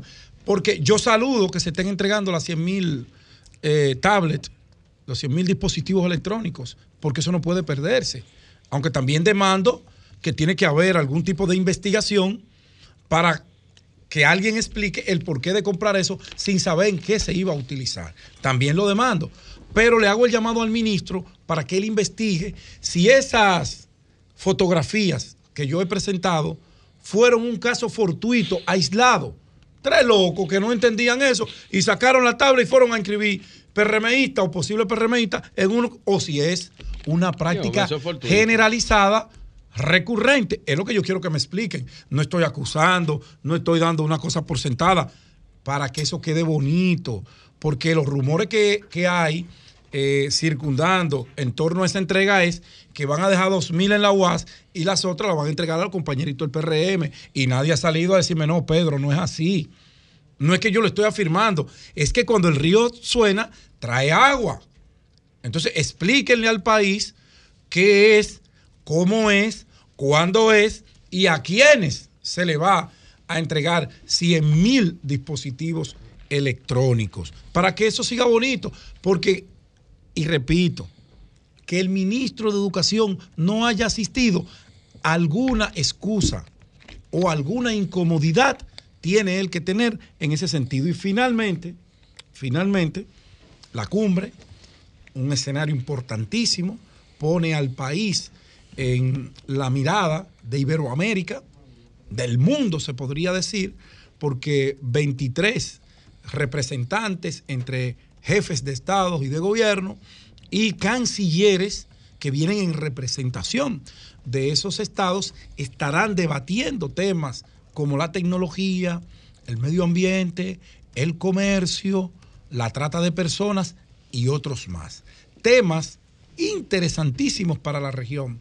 Temas que pueden ayudar a la región si esto se hace con un criterio de darle la continuidad y el valor que tiene reunir en un mismo escenario a estos grandes líderes de la política iberoamericana. Es el escenario perfecto para un momento que juega un papel preponderante para la región. Porque aquí hay una lucha hegemónica por el control de la región de dos superpotencias. De un lado, los asiáticos por China, y de este lado, el que ha sido el otrora eh, mandatario, el gendarme de todo, los países ricos y pobres como el nuestro, como los de la región, que se llama Estados Unidos. Y ahora hay una guerra que si Iberoamérica, Latinoamérica, Centroamérica, Sudamérica la aprovecha, sin alinearse para uno de los bandos, le puede sacar muchas cosas positivas para mejorar las relaciones entre nosotros mismos. Y ustedes verán el resultado que eso va a traer. Enhorabuena para estos man- mandatarios. Bienvenido a la República Dominicana a todas las delegaciones y que todo salga bien y que logremos grandes acuerdos allí. Cambio y fuera.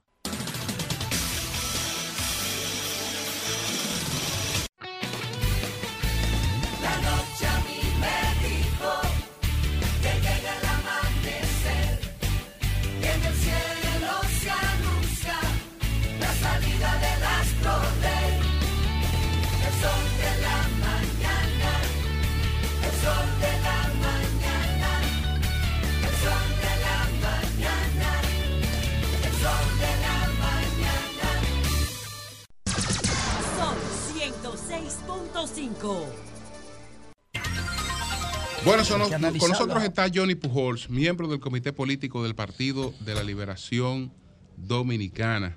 Buenos días, Johnny, ¿cómo estás? Buenos días, Julio, María Elena, José, Virgilio. Buenos días, Johnny, hermano. Jonathan y Pedro. Gracias, Buenos días, hermano. Un abrazo. por la Saludos. invitación.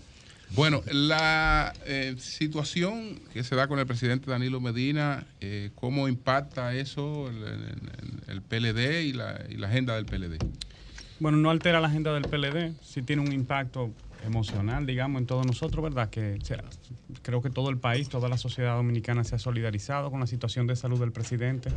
Afortunadamente, eh, por lo mismo que, que escribió el presidente en el tuit, es eh, una situación que fue detectada oportunamente, o sea que estamos muy confiados también en que va a superar esta, este momento y esta situación. Y todos estamos acompañando al presidente eh, espiritual y emocionalmente en él. Y en cuanto a las situaciones, eh, digamos, frente al gobierno, digo por lo siguiente, porque eh, sea porque el presidente Medina no quería ver a un partido eh, cuya confrontación se atribuyera eh, al hecho de que se estaban eh, judicializando familiares y tal vez por eso mantenía una postura de cierta prudencia frente al gobierno e influía en su partido con una postura de, frente, de cierta prudencia frente al gobierno.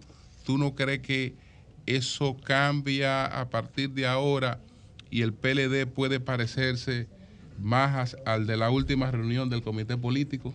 Sí, hay una actitud muy diferente de parte del PLD, de parte de la dirección política del partido, pero también de parte de la membresía, de las bases del partido. Eh, primero porque se ha sido sumamente prudente con el tema de los casos del Ministerio Público eh, y el discurso del partido, el discurso oficial en estos dos años había sido de respeto a la justicia, a los procesos que se estaban llevando a cabo. Sin embargo, eh, en vista del, del último proceso que se ha iniciado, que es un proceso totalmente político, porque es un proceso político, a nosotros no nos queda más remedio que marcharle de frente a esa situación, porque se trata de defender el derecho a existir que tiene el PLD y el derecho a militar en una organización política que tiene la membresía. Y segundo, defender la democracia dominicana. Entonces, frente a esa situación, el comité político del partido se reunió, se hizo la rueda de prensa de la que todos ustedes eh, seguro están enterados, igual que el resto del país, y hay una agenda de actividades que se han programado. Johnny, El mini- cuando tú refieres, y discúlpame, Sí. Johnny, que es político, ¿tú te refieres a algún, al expediente completo o a alguna persona en específico? Pues yo quería que alguien del PLD me aclarara eso. Mire, Virgilio, yo eh, estuve escuchando atentamente su comentario eh, cuando venía para acá. Te lo Y- agradezco. claro, igual no me pierdo este, este programa nunca. Gracias, hermano. Eh, ¿cómo nosotros podemos decir? El- es que en realidad el Ministerio Público actúa como un brazo político de la reelección del presidente Luis Abinader. Eso parece una declaración muy fuerte o puede parecer tremenda, pero en la realidad es que está operando así. ¿Por qué? Primero por la pertinencia, eh, el- el sentido de oportunidad con el que actúa. Recuerden que nosotros hicimos el Congreso del Partido en el año 2020 y cuando hicimos la plenaria del Congreso comenzaron los primeros apresamientos. En el año 2021, en un momento en el que se hicieron mediciones, porque nosotros hemos estado midiendo todos los meses y el PLD aparecía posicionado como partido, porque no teníamos candidato por encima del PRM, una segunda ola de proceso. y en este momento que hemos seleccionado un candidato que las encuestas dicen que se ha caído la popularidad del presidente de la República, ocurre esto, con un expediente que tenía dos años preparados.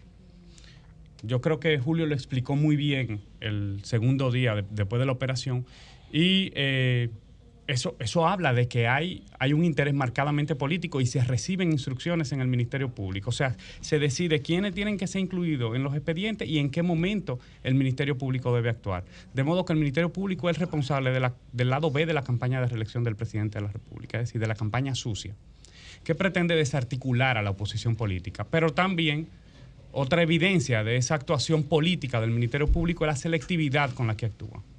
Es decir, hay 23 casos de corrupción conocidos que han sido documentados por los medios de comunicación, programas de investigación han levantado información sobre eso, han sido denunciados. Ese es de este gobierno. De este gobierno, de este gobierno. Bueno, Pedro hablaba de un caso bien extraño en educación con el tema de las tabletas, pero no es el único. Es más, ha habido destituciones de funcionarios por la Comisión de Irregularidades, que es un, re- un reconocimiento de parte del gobierno de que en efecto había irregularidades en esas instituciones. Sin embargo, el Ministerio Público no le ha puesto atención a nada de eso. Sí, No, no, Johnny Pujols, respondió, miembro del comité Bueno, político ya- ya del respondió, PLD. No, no me respondió porque Johnny, mi pregunta o era, no respondió ¿es el expediente completo que es político el Ministerio o Público estamos citando el caso de el Ministerio Gonzalo Castillo? políticamente, ya te lo respondió. Ya te lo Bueno, el expediente entonces. Todo, todo ah, pues está el bien. El PLD cataloga de que el expediente completo de la operación Calamar es político. Todo lo que está ya lo entendí. Sí, porque a ti tú obviaste algunos nombres. Ustedes, Ya lo lo- la nueva generación del PLD la tienen difícil porque tienen que cargar eh, con el comportamiento bueno y malo, porque ningún político es perfecto. tiene que ver, Pero un eh, que un análisis, una que. Johnny, quisi- una yo quisiera que tú me, me enfatices el- la, persecución política de la justicia o la judicialización de la política tiene que ver cuando el- la- se usa la justicia para perseguir actores inocentes para afectarlos políticamente. ¿Tú entiendes entonces que Donald Guerrero, usted entiende que Donald Guerrero y todo el entramado de lo que se hizo con los terrenos, el dinero del financiamiento de la campaña, lo que ha confesado Mimilo, lo que ha confesado Francisco Pagán, que reconoció su, su culpabilidad, un miembro de tu partido, funcionario del presidente Danilo Medina, todo lo que han confesado es mentira, son, son inocentes. Que Donald, tú dices que Donald Guerrero es inocente, que no tienen, ustedes, tu partido dice que es inocente, y que los demás acusados del caso son inocentes, no tienen ningún problema pendiente con la justicia. Bien, creo que ahí eh, es una pregunta que la voy a tener que contestar por parte, Jonathan. Primero, el, en el caso de, so- de si son inocentes o no son inocentes, los que han confesado, los que están todavía en proceso de investigación, eso no es algo que decido yo ni que decide la dirección del PLD, ni que puede decidir el PLD. Lo que yo sí le digo es que el Código 14 del Código Procesal Penal establece que todo el mundo es inocente, el artículo 14, perdón, que todo el mundo es inocente hasta que se le pruebe lo contrario. Lo que pasa es que aquí en República Dominicana se ha utilizado a la opinión pública o sea, se- para, para linchar a las personas moralmente. Una condena anticipada. Disculpa, para que me aclare la, la- mi No, no, no, respuesta. pero no, no, no, Es que no, si tú no, dices no, que- pero espérate, Cuando tú no, dices pero- que es político no, no, es no. porque tú tienes claro que es inocente. pero está bien. Pero ya ahora lo dejamos responder. Sí, no, no, no solamente yo, es que el código, el artículo 14 del Código Penal dice que todo el mundo es inocente. Lo que no existe en República Dominicana legalmente es la presunción de culpabilidad, que es lo que se ha asumido en los medios Pero de comunicación. es inocente, entonces. Ah, coño, No, pero, pa- pa- Pa- pero ten- tenemos, tenemos que dejar que responda. dijo que él no es inocente. pero Eso es Exacto, él se confesó. Claro. Él confesó una culpa. Pero todo el que no ha sido condenado es inocente hasta que se le demuestre Claro, lo contrario. bueno. Pero eso no lo digo yo, sino es la legislación dominicana. En el caso de Gonzalo Castillo es un preso político, porque Gonzalo Castillo no ha sido llamado ahí por su labor como ministro de Obras Públicas.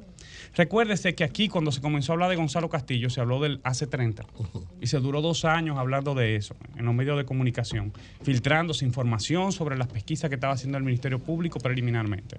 Eso se investigó de lado a lado y no encontraron nada. Durante tres años. Entonces vienen y meten a Gonzalo en este expediente porque era el momento de hacerlo.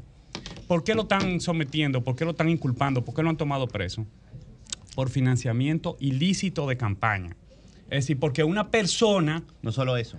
Por Pero- financiamiento ilícito de campaña. Porque una persona dijo que le entregó dinero a Gonzalo Castillo. Sin nunca haber interrogado a Gonzalo Castillo. Sin saber si eso es verdad. Una persona que está siendo investigada, es decir, que tiene presión de parte del Ministerio Público para decir lo que el Ministerio Público quiera que se diga, pero que además está vinculada al partido de gobierno, que está vinculada al partido de gobierno, a, funcion- a dirigentes importantes del partido de gobierno. Esa persona dice que le dio dinero a Gonzalo y Gonzalo tiene que ser apresado. Pero otra de las personas que están encartadas en ese mismo proceso, que están siendo investigadas, el señor Ángel Locuar ha dicho públicamente una y otra vez que le dio dinero al presidente de la República. El presidente de la República no está siendo investigado. No solamente el caso de Ángel Locuar. Hay videos que han corrido en República Dominicana de diputados, exdiputados, ex candidatos a diputados que hoy están extraditados por narcotráfico, que decían de esta provincia nos encargamos nosotros, en un video. Aquí no hay, nosotros nos encargamos de la campaña del PRM. Bueno, pero entonces eso también no es financiamiento ilícito. El presidente utilizaba bienes materiales de gente que ha sido condenada por lavado de activos. Eso no es financiamiento ilícito. Claro. Pues entonces el presidente tiene que ser investigado. Si es por lo que diga alguien, el presidente debería ser investigado. Y si es por utilizar bienes de personas que han sido condenadas, el presidente debe ser investigado. Entonces, evidentemente, el Ministerio Público está actuando políticamente. Este, esta situación, tres miembros, dos miembros del comité político, un miembro del comité central cercanos al presidente, unidos a esta situación del presidente, podría llevar a que el PLD se desarticule, se desmovilice.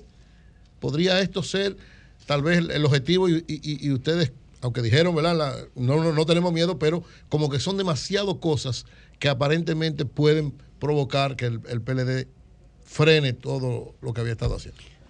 Cuando uno etiqueta una acción, como el caso que nosotros estamos haciendo ahora, que decimos que es una actuación política, uno lo hace mirando sus causas y sus efectos. Las causas ya las hemos explicado, las que nosotros vemos. Los efectos que se pretenden son precisamente eso, desmovilizar el PLD. Por eso lo que se ha anunciado es lo contrario. Primero, se mantienen todas las actividades de campaña. El candidato presidencial tiene una agenda que no va a cambiar en nada. Igual el jefe de campaña tiene una agenda. Los organismos del partido tienen trabajo todos los fines de semana.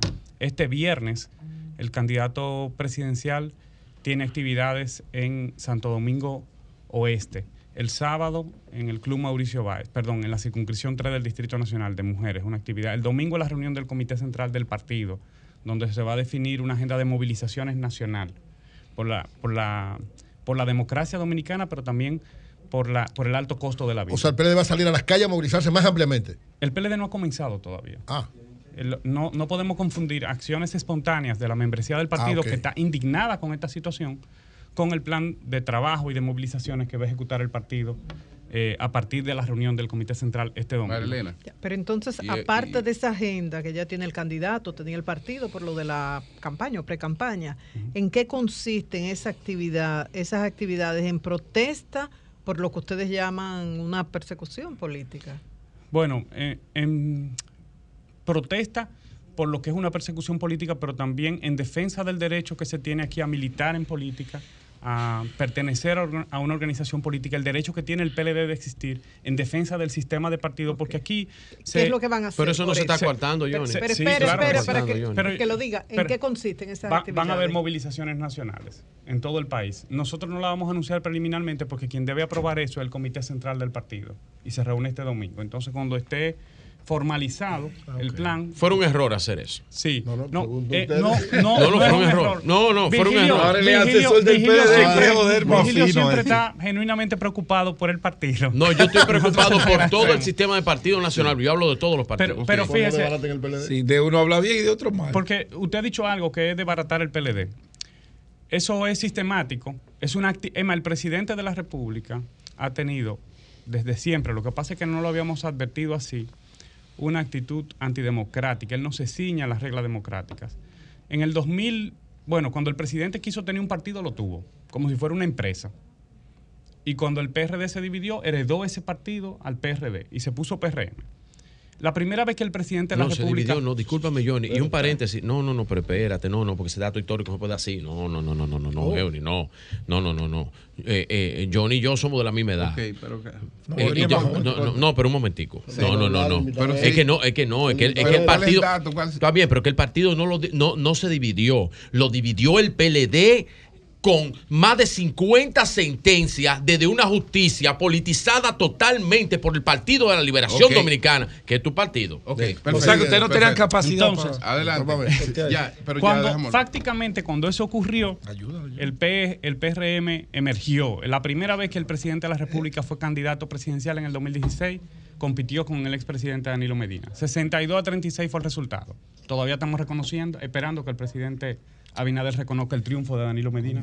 Hasta el sol de hoy. Lo que hizo fue sea, ¿tú pararse que- que al el frente de la? Junta Central. No. El presidente no se ciña a las reglas lo- democráticas. Él no sabe lo que vivir en democracia y no ¿eh? comprende la Bueno, naturaleza de las organizaciones Eso no es políticas. verdad. Bueno, pero que eso Se- es- se- está hablando del invitado. Yo, pero yo no puedo aceptarlo. No, pero no le Pues puedo yo- hacer tú. pues yo no dije que no es verdad. Ah, eso. ¿por qué que eres tú? Está Yo dando no, el eso no es boche. verdad. Sí. ¿Tú estás de acuerdo con eso? Lo Pero no le hables, pero usted Johnny. no tiene que ¿Tú estás de acuerdo con, eso? Yo- Lo que sí es, lo que sí es que le voy a lo. Pero, déjame acá decir, nada más breve, voy a Está acabar de bien. una vez. Lo, sé. lo, otro que, lo otro que ocurrió es que desde que el presidente ganó, lo primero que dijo fue que el PLD era una organización mafiosa. Así fue que lo dijo, una organización criminal. Sí lo dijo, Entonces, evidentemente, el, el presidente lo que ha Wow, querido Virgilio, gobernar verdad. sin oposición y ahora reelegirse sin oposición. y eso es lo que no se puede permitir. Es decir, nosotros hemos sido tolerantes, hemos sido prudentes, pero no podemos ser cobardes. Finalmente, Pedro. Sí, bueno, Johnny. eh, este golpe para el país, yo diría para el país, porque un expresidente tiene un peso muy fuerte en una democracia, sobre todo un país de apenas 10, 11 millones de habitantes. eh, esta, este resultado, este diagnóstico del cáncer del presidente Danilo Medina, y yo te pregunto en la reunión, aunque todavía ustedes no tenían ese diagnóstico claro, pero habían sospechas, se ha hablado de la posibilidad de quién sustituiría al presidente en ese frente de campaña que él estaba dirigiendo para ayudar al candidato Abel Martínez y a su partido. Al parecer, eh, una situación de salud que el presidente, a pesar de que tiene que salir del país en varios momentos, pero ha, ha podido sobrellevar con sus funciones, con sus funciones de presidente del partido. O sea que. ¿Tú crees que él no sigue el activismo? Hasta ahora no se ha discutido. Porque el, el presidente preside varias comisiones dentro del partido, la comisión de estrategia, y hasta ahora eso se ha mantenido funcionando y trabajando. No, yo te digo porque el activismo político es una de las causas con el estrés que genera que le provoca esas enfermedades a, a la gente y sobre todo a los políticos. Entonces, ahora con este diagnóstico yo entiendo la prioridad es su salud. Claro que ¿El sí. presidente estará presente en la reunión del domingo? Entiendo que sí. De todos modos, lo que hay que ver, es lo que, se- lo que el presidente terminará haciendo es siguiendo las recomendaciones de los médicos. Exacto. O sea, los médicos irán trazando la pauta y el presidente seguirá. ¿Quién, quién iría ahí? Margarita, a esa posición la ocuparía. Margarita No, Cedeño. no, le toca, le toca eh, a, Hay a dos Juan Ariel. vicepresidentes del Juan partido. Ariel Ah, o Temo, sí, uno de los sí. dos, que son los dos vicepresidentes. Eh, ah, brevemente hablamos ah, de- del ¿Y dónde está candidato, Margarita? Abel Martínez. ¿Cómo está Abel Martínez? Bueno, Abel Martínez está, Su salud eh, está bien. en su mejor momento. Yo entiendo que eh, hay una agenda de actividades que ha permitido que, se, que la población vaya conociendo las ideas, las propuestas que tiene nuestro candidato. Eh, esa- esas ideas se están construyendo desde la misma sociedad. Hay encuentros que se están haciendo todos los fines de semana con los sectores productivos, con las mujeres, con la juventud, eh, que se llaman Abel Te Escucha, y han sido muy enriquecedoras. Yo creo que un gran aprendizaje también para el partido que necesitaba hace- hacer ese ejercicio de escuchar. Eh, y aparte, donde quiera que vamos, pues está toda la militancia del partido, ahora en esta situación más que nunca, muy motivada y movilizada en torno a la candidatura de, Bueno. del, próximo presidente. Pues muchas gracias. Muchas gracias, a. Johnny Pujols, miembro del comité Afanada político. tarea que te ha tocado. Del Muy bien, excelente, excelente, Johnny Pujol. Cambio fuera.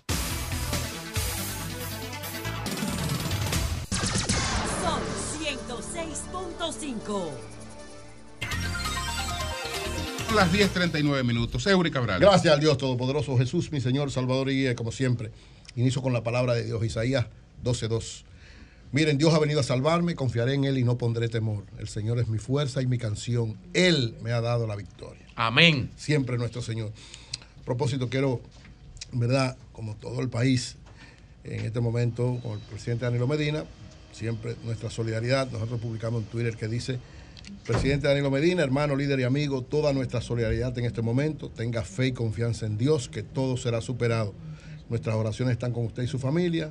Dios es bueno y le permitirá superar esta situación.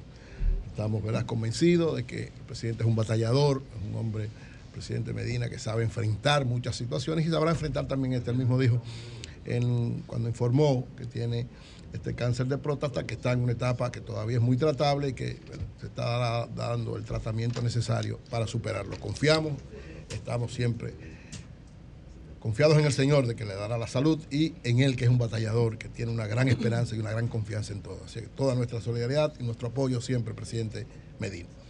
Miren, los premios soberanos fueron en el día de ayer. Nosotros estuvimos presentes y hay momentos importantes. Queremos evaluar los que fueron los momentos más importantes y las situaciones, digamos, que de alguna manera deben ser superadas, que no fueron lo, no llenaron todas las expectativas. Lo primero es felicitar a Croarte, la Asociación de Cronistas de Arte. El año pasado no se pudo hacer el premio, este año se hicieron los dos. Prem- la premiación del año 2021 fue, se informó vía digital. La ceremonia fue prácti- fundamentalmente para lo que fue la premiación del 2022, pero una un rescate de Acroarte del premio junto con Cervecería Nacional Dominicana. Esta alianza, esta unidad entre Cervecería y Acroarte debe mantenerse para seguir manteniendo este premio que es tan importante. En el momento cuando llegaba a la premiación me encontré con varios periodistas de Centroamérica, una delegación de periodistas centroamericanos de Nicaragua, de Honduras, de Costa Rica y de Panamá que estaban presentes eh, cubriendo el evento, lo que le da esta connotación internacional al premio felicitar a Alberto Sayas, fue una premiación. Los últimos premios soberanos han tenido una gran limitante. ¿Cuál es el tiempo? ¿Por qué? Porque hay tantas cosas y son tantas premiaciones que lógicamente eso afecta el tiempo con que debe hacerse. Creo que es una de las cosas que, más afectan, pero aunque fue muy larga la ceremonia, tuvo momentos sumamente importantes. Por ejemplo, quiero destacar lo que para mí fueron los elementos más, más, más trascendentes. El reconocimiento a Luis Segura, ese lindo homenaje donde Pavel Núñez, Alexandra, Sergio Vargas, Elvi Martínez y ellos Sarante hicieron un recorrido sobre las canciones y ese final donde el propio Luis Segura cantando él el tema que ¿verdad? es un tema emblemático, pena, eh, haciendo un gran esfuerzo y junto con su familia, creo que fue uno de los momentos más impactantes, más, más, más fuertes. El reconocimiento a José Alberto el Canario con Gilberto Santa Rosa y Tito Nieves fue un momento espectacular, muy bien desarrollado, muy bien manejado y verdad le dio una connotación muy especial. Sonia Luna estuvo con nosotros esta mañana, creo que fue Alberto Sayas se caracteriza, ya lo decía, porque en todo lo que hace le pone un sentido social, siempre. Y eso creo que dice mucho de él, siempre preocupado por algún aspecto de la sociedad dominicana. Y en este caso fue ese mensaje que creo válido y muy importante eh, dado por Soy la Luna sobre la necesidad de que todos creemos conciencia de la salud mental y hayan políticas oficiales de parte del Estado y del gobierno para darle ayuda a quienes pasan por situaciones de salud mental. Eh, lo de Dominicana Soy, que fue un, especial musical que hace el Centro Cuesta Nacional y que fue presentado, es un, fue un momento donde levantamos ¿verdad? la dominicanidad, muy bien manejado, una combinación con el tema de Fernando Villalona, Dominicano Soy, ¿verdad? los urbanos, Apechao, Chimbala, La Insuperable, un grupo de urbanos, junto con Fernando Villalona, conducido por Fernando y un musical de verdad impactante, combina lo tradicional con esta música urbana moderna y levanta la dominicanidad. Creo que fue también un momento importante. El reconocimiento a Johnny Ventura y Carlos Breitía, justeza, reconocer a quienes están. Eh, creo que el de Johnny Ventura, aunque fue bueno y todo el mundo se levantó, le faltó como un poquito más de, de impacto. Pero evidentemente Johnny merece muchas cosas más. Creo, me da la impresión, porque después del reconocimiento se informó que ya hay una película dedicada a Johnny Ventura que, que se estrena pronto, entonces parece que no quisieron de alguna manera afectar lo que es la película, pero bueno, muy bueno. El reconocimiento a Juan, Hidalgo y Nelson Esteve, dos figuras importantes para la historia del merengue en la República Dominicana, así como en algún momento tendrán que hacerle un reconocimiento y un homenaje especial a Bienvenido Rodríguez, que fue el soporte de todo lo que ha sido merengue y bachata en República Dominicana. Esto de Juan y Nelson creo que es muy válido y es un, un punto importante porque hay que saber reconocer, hay que saber valorar a quienes han sido el soporte de los artistas. En la parte del mensaje de José María Cabral sobre el agua, que precisamente era Día Mundial del Agua ayer, creo que también se, manejó de manera muy interesante. O sea, no, ese premio no debe ser así. O sea, muy bien manejado y el mensaje muy bien dado, porque ciertamente hay que tener preocupación por el agua en sentido general. Y lógicamente, la elección de Luis Segura como gran soberano del 2021 y de Alicia Ortega como gran soberana del 2022, creo que fueron acertados los dos. Los dos lo merecían y qué bueno. Una de las grandes, digamos, expectativas que no fueron creadas, ah, bueno, en cuanto a los premios, más del 90% muy acertados. Siempre Croarte en los últimos tiempos, más del 90% de las decisiones que toma, hay algunas que van a ser cuestionadas, algunas que van a ser pero en sentido general, haciendo una evaluación con la gente allá, más del 90% de acuerdo que fueron acertadas las premiaciones. Lo grave, las debilidades, la ceremonia muy larga.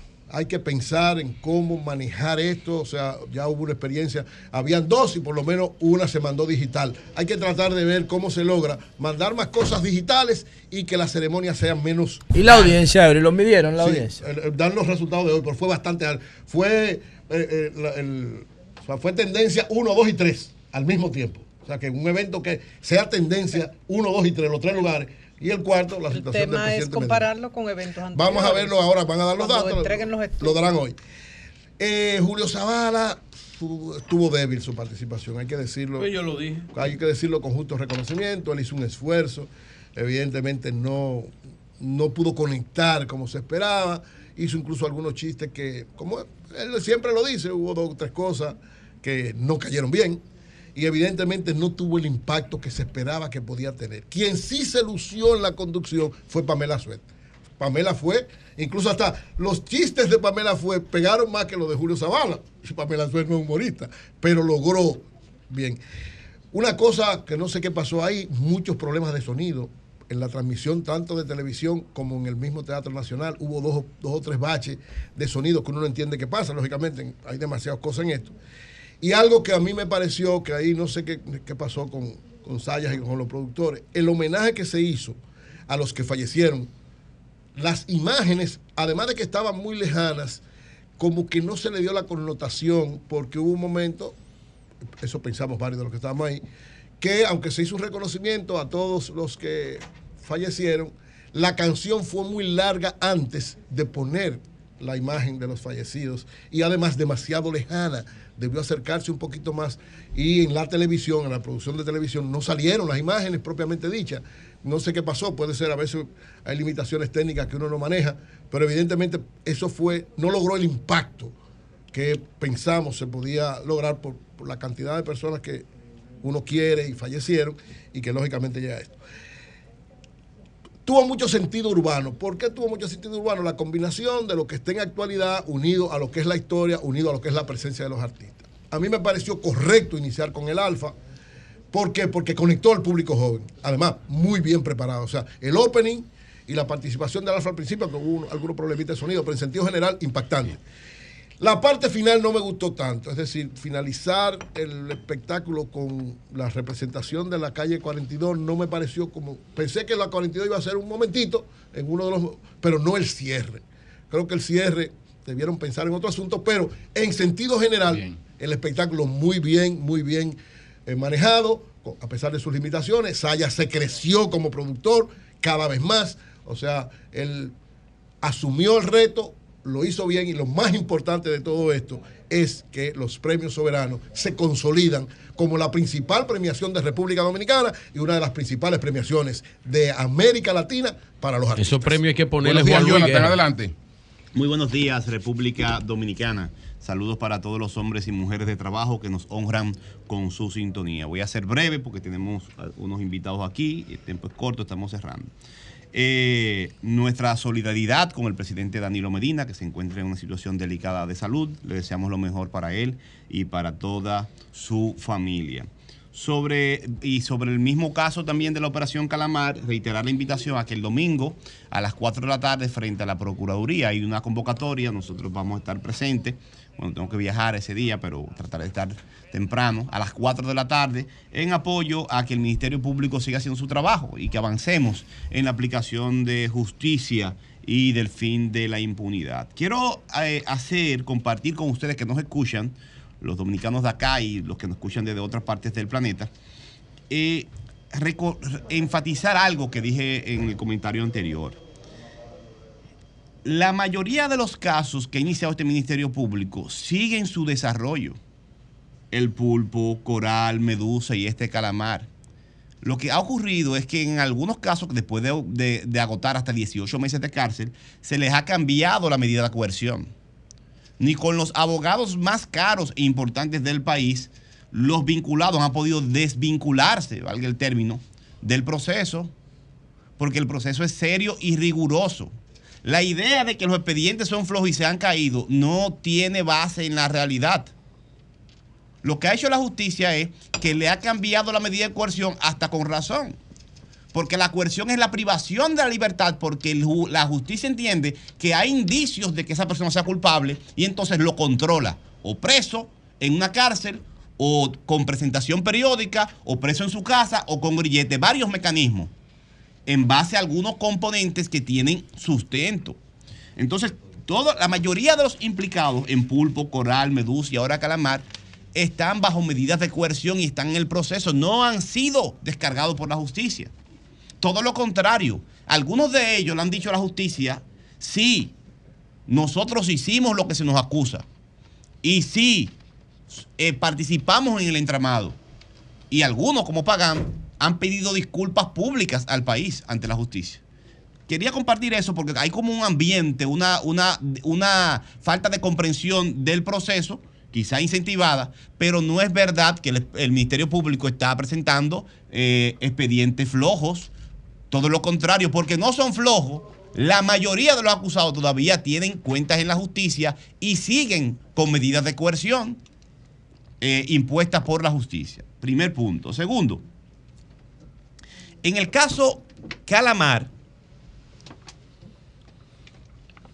las acusaciones no son una expresión del Ministerio Público simple.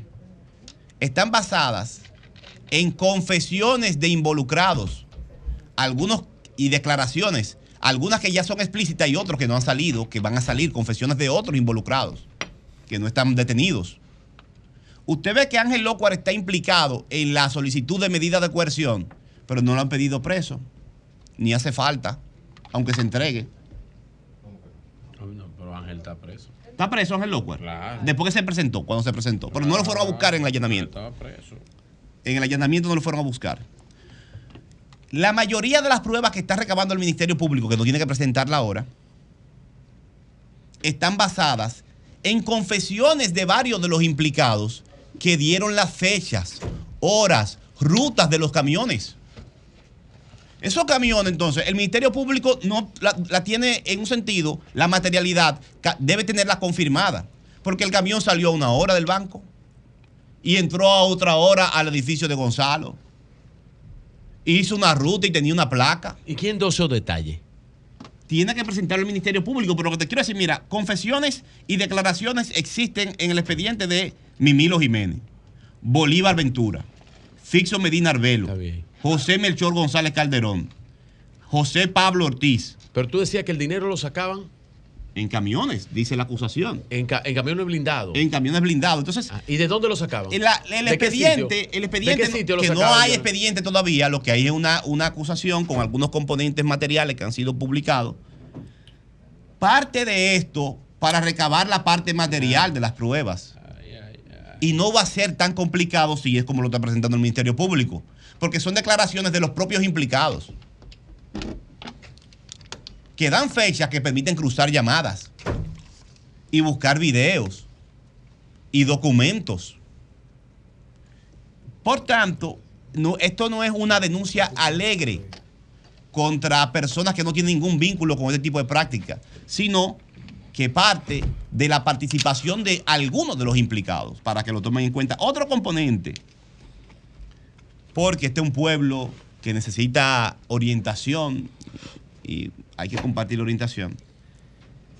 Gonzalo, de mi punto de vista, no es quizá la pieza principal de esto, no, ni se acerca. Pero de inmediato, para utilizar el argumento de la persecución política, han dicho que a Gonzalo lo están acusando de financiamiento ilícito de campaña. No es verdad. Siendo abogados, algunos altos dirigentes del PLD, salen a los medios de comunicación a hablarle mentiras a sus propios dirigentes. Y así no vamos a avanzar, ni se le va a dar rigor. Por, de mi punto de vista, este expediente no debería estar discutiéndose en los medios de comunicación. Eso va a la justicia para que no abusemos de los medios de comunicación asignando a la gente responsabilidades que no tienen. Si es responsable de un punto, no pueden asignársele cinco ni diez. Porque mucha familia, mucha, y además nadie se merece eso. Pero miren, según el, en la página 834 de la acusación, búsquela, el nombre de Gonzalo está asociado no con financiamiento ilícito de campaña. No le hablemos mentira a, a la gente y mucho menos a sus propios militantes. Asociación de malhechores, lavado de activos, prevaricación, concusión, soborno, estafa contra el Estado. Si ustedes quieren, si usted quiere, sígale hablando mentira a la población para vender la idea de que es persecución política. Pero ahí está el documento. Miren, doc- la página 834 para que se desmonten de ese discurso de que a Gonzalo lo están persiguiendo por financiamiento ilegal de campaña y a todo el que lo financiaron ilegalmente hay que buscarlo, que también hay que buscarlo. No podemos ir aquí a apoyar a nadie que haya hecho una ilegalidad. O sea, ¿tú te das cuenta que el presidente se ha investigado? Si hay algún componente contra el presidente que, se, Pero tú no- que se presente. Ok, pero la pregunta es si por si porque alguien dice que le dio dinero, eso es ilícito, ¿verdad? No, lo que pasa es que No, no, no- pero espera, espera, espera. Un empresario dice, yo le di dinero, porque eso es una, eso lo dice el, el- el- Claro. expediente. Un empresario dice, yo le di dinero a Gonzalo, acusado, ¿verdad? Eso es enriquecimiento ilícito, eh, digo, eh, eh, uso ilícito de campaña. Si hay una persona que está acusada de eh, tener una fortuna Ajá. ilícita y él dice en Santiago, yo soy el responsable del PRM aquí de todo, déjenmelo a mí. Un video. Sí, claro. O sea, no debería, yo no digo el presidente, déjeme el presidente, pero los directivos del PRM no deberían ser llamados. Mira, yo, Digo, te pregunto, no yo sé. creo que todo el político que esté vinculado con actos ilegales tiene que dar la cara, eso es lo que yo creo. Correcto. Ahora, lo que yo, la- la- el- cuando me vienen a decir que a. Gonzalo lo están persiguiendo por No, financiamiento de campaña, debería también, su propio compañero, tengo que decir que le todo. están hablando mentira al país y a sus propios dirigentes. A estas alturas, con un documento escrito, búsquenlo, son como 8, 10 acusaciones que hay contra Gonzalo y la de la campaña es la voz de menos. Lo que le dicen a Gonzalo es que él sabía que ese dinero era ilegal y, lo, y, lo, y él presionaba para que le dieran más.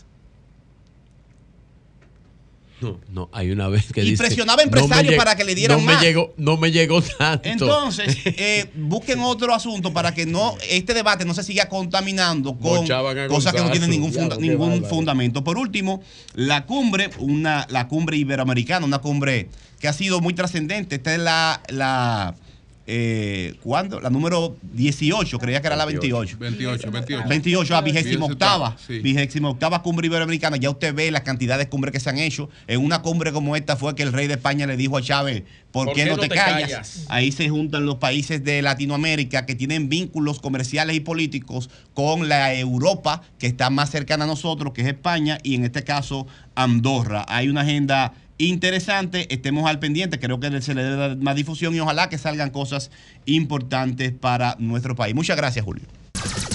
Sol 106.5. Bueno, señores, eh, hay, eh, digamos, cierre, eh, hay cambios en los movimientos del tránsito con motivo de la, De la cumbre. vigésima octava cumbre iberoamericana, la número 28, que se celebra en el país durante este fin de semana.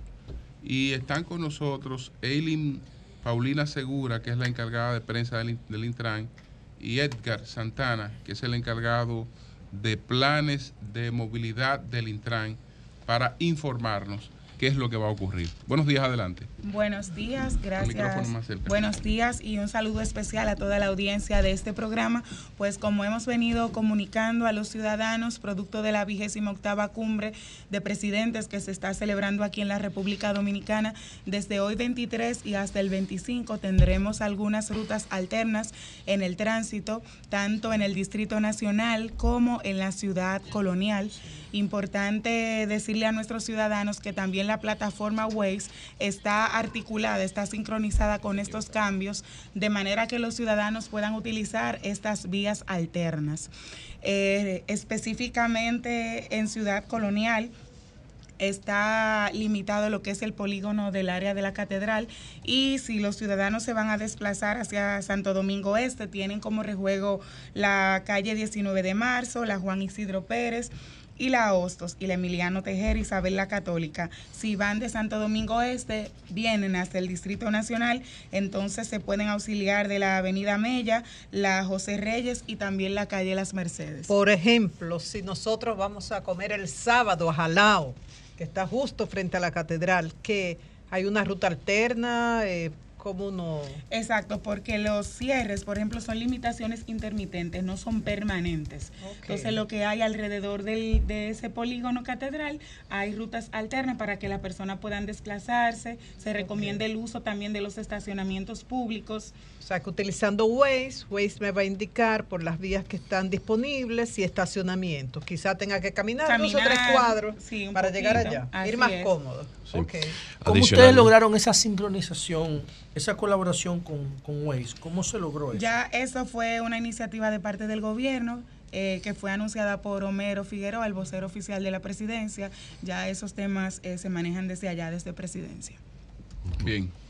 Sí, eh, perdón, adicionalmente a lo que comenta mi compañera Eileen, eh, la- las restricciones dentro de Ciudad Colonial eh, van a ser puntuales, sí, y van a ser temporales, teniendo como punto controlado lo que es la Isabel la Católica y la Meriño. O sea que en determinados eh, periodos de- del día se va a poder circular en esa cuando, cuando, se tenga, cuando no se tengan intervenciones. ¿Cuándo empieza eh, eh, este cambio? Desde hoy, desde hoy 23 hasta el 25 estarán estas rutas alternas.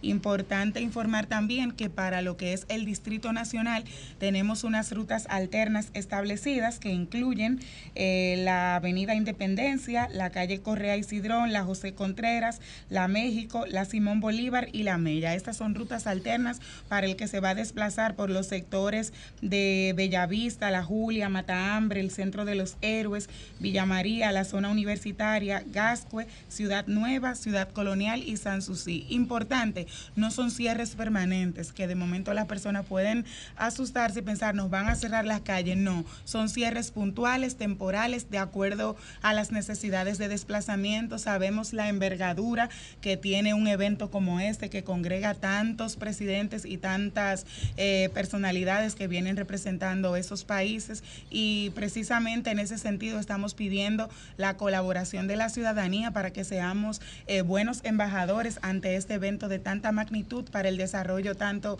de nuestra República Dominicana como de los países miembros de la será, es cumbre. cuestión de disponer de más tiempo. Por ejemplo, el malecón, en muchas ocasiones eh, uno no tendrá acceso al malecón, pero sí esas rutas alternas. Salir con más tiempo. a Sí, la estamos que pidiendo eso, que durante estos tres días las personas planifiquen el tiempo de salida. Si yo me tomo media hora para llegar de aquí lugar al otro, pues voy a tomar un margen de tiempo mayor para evitar retrasos.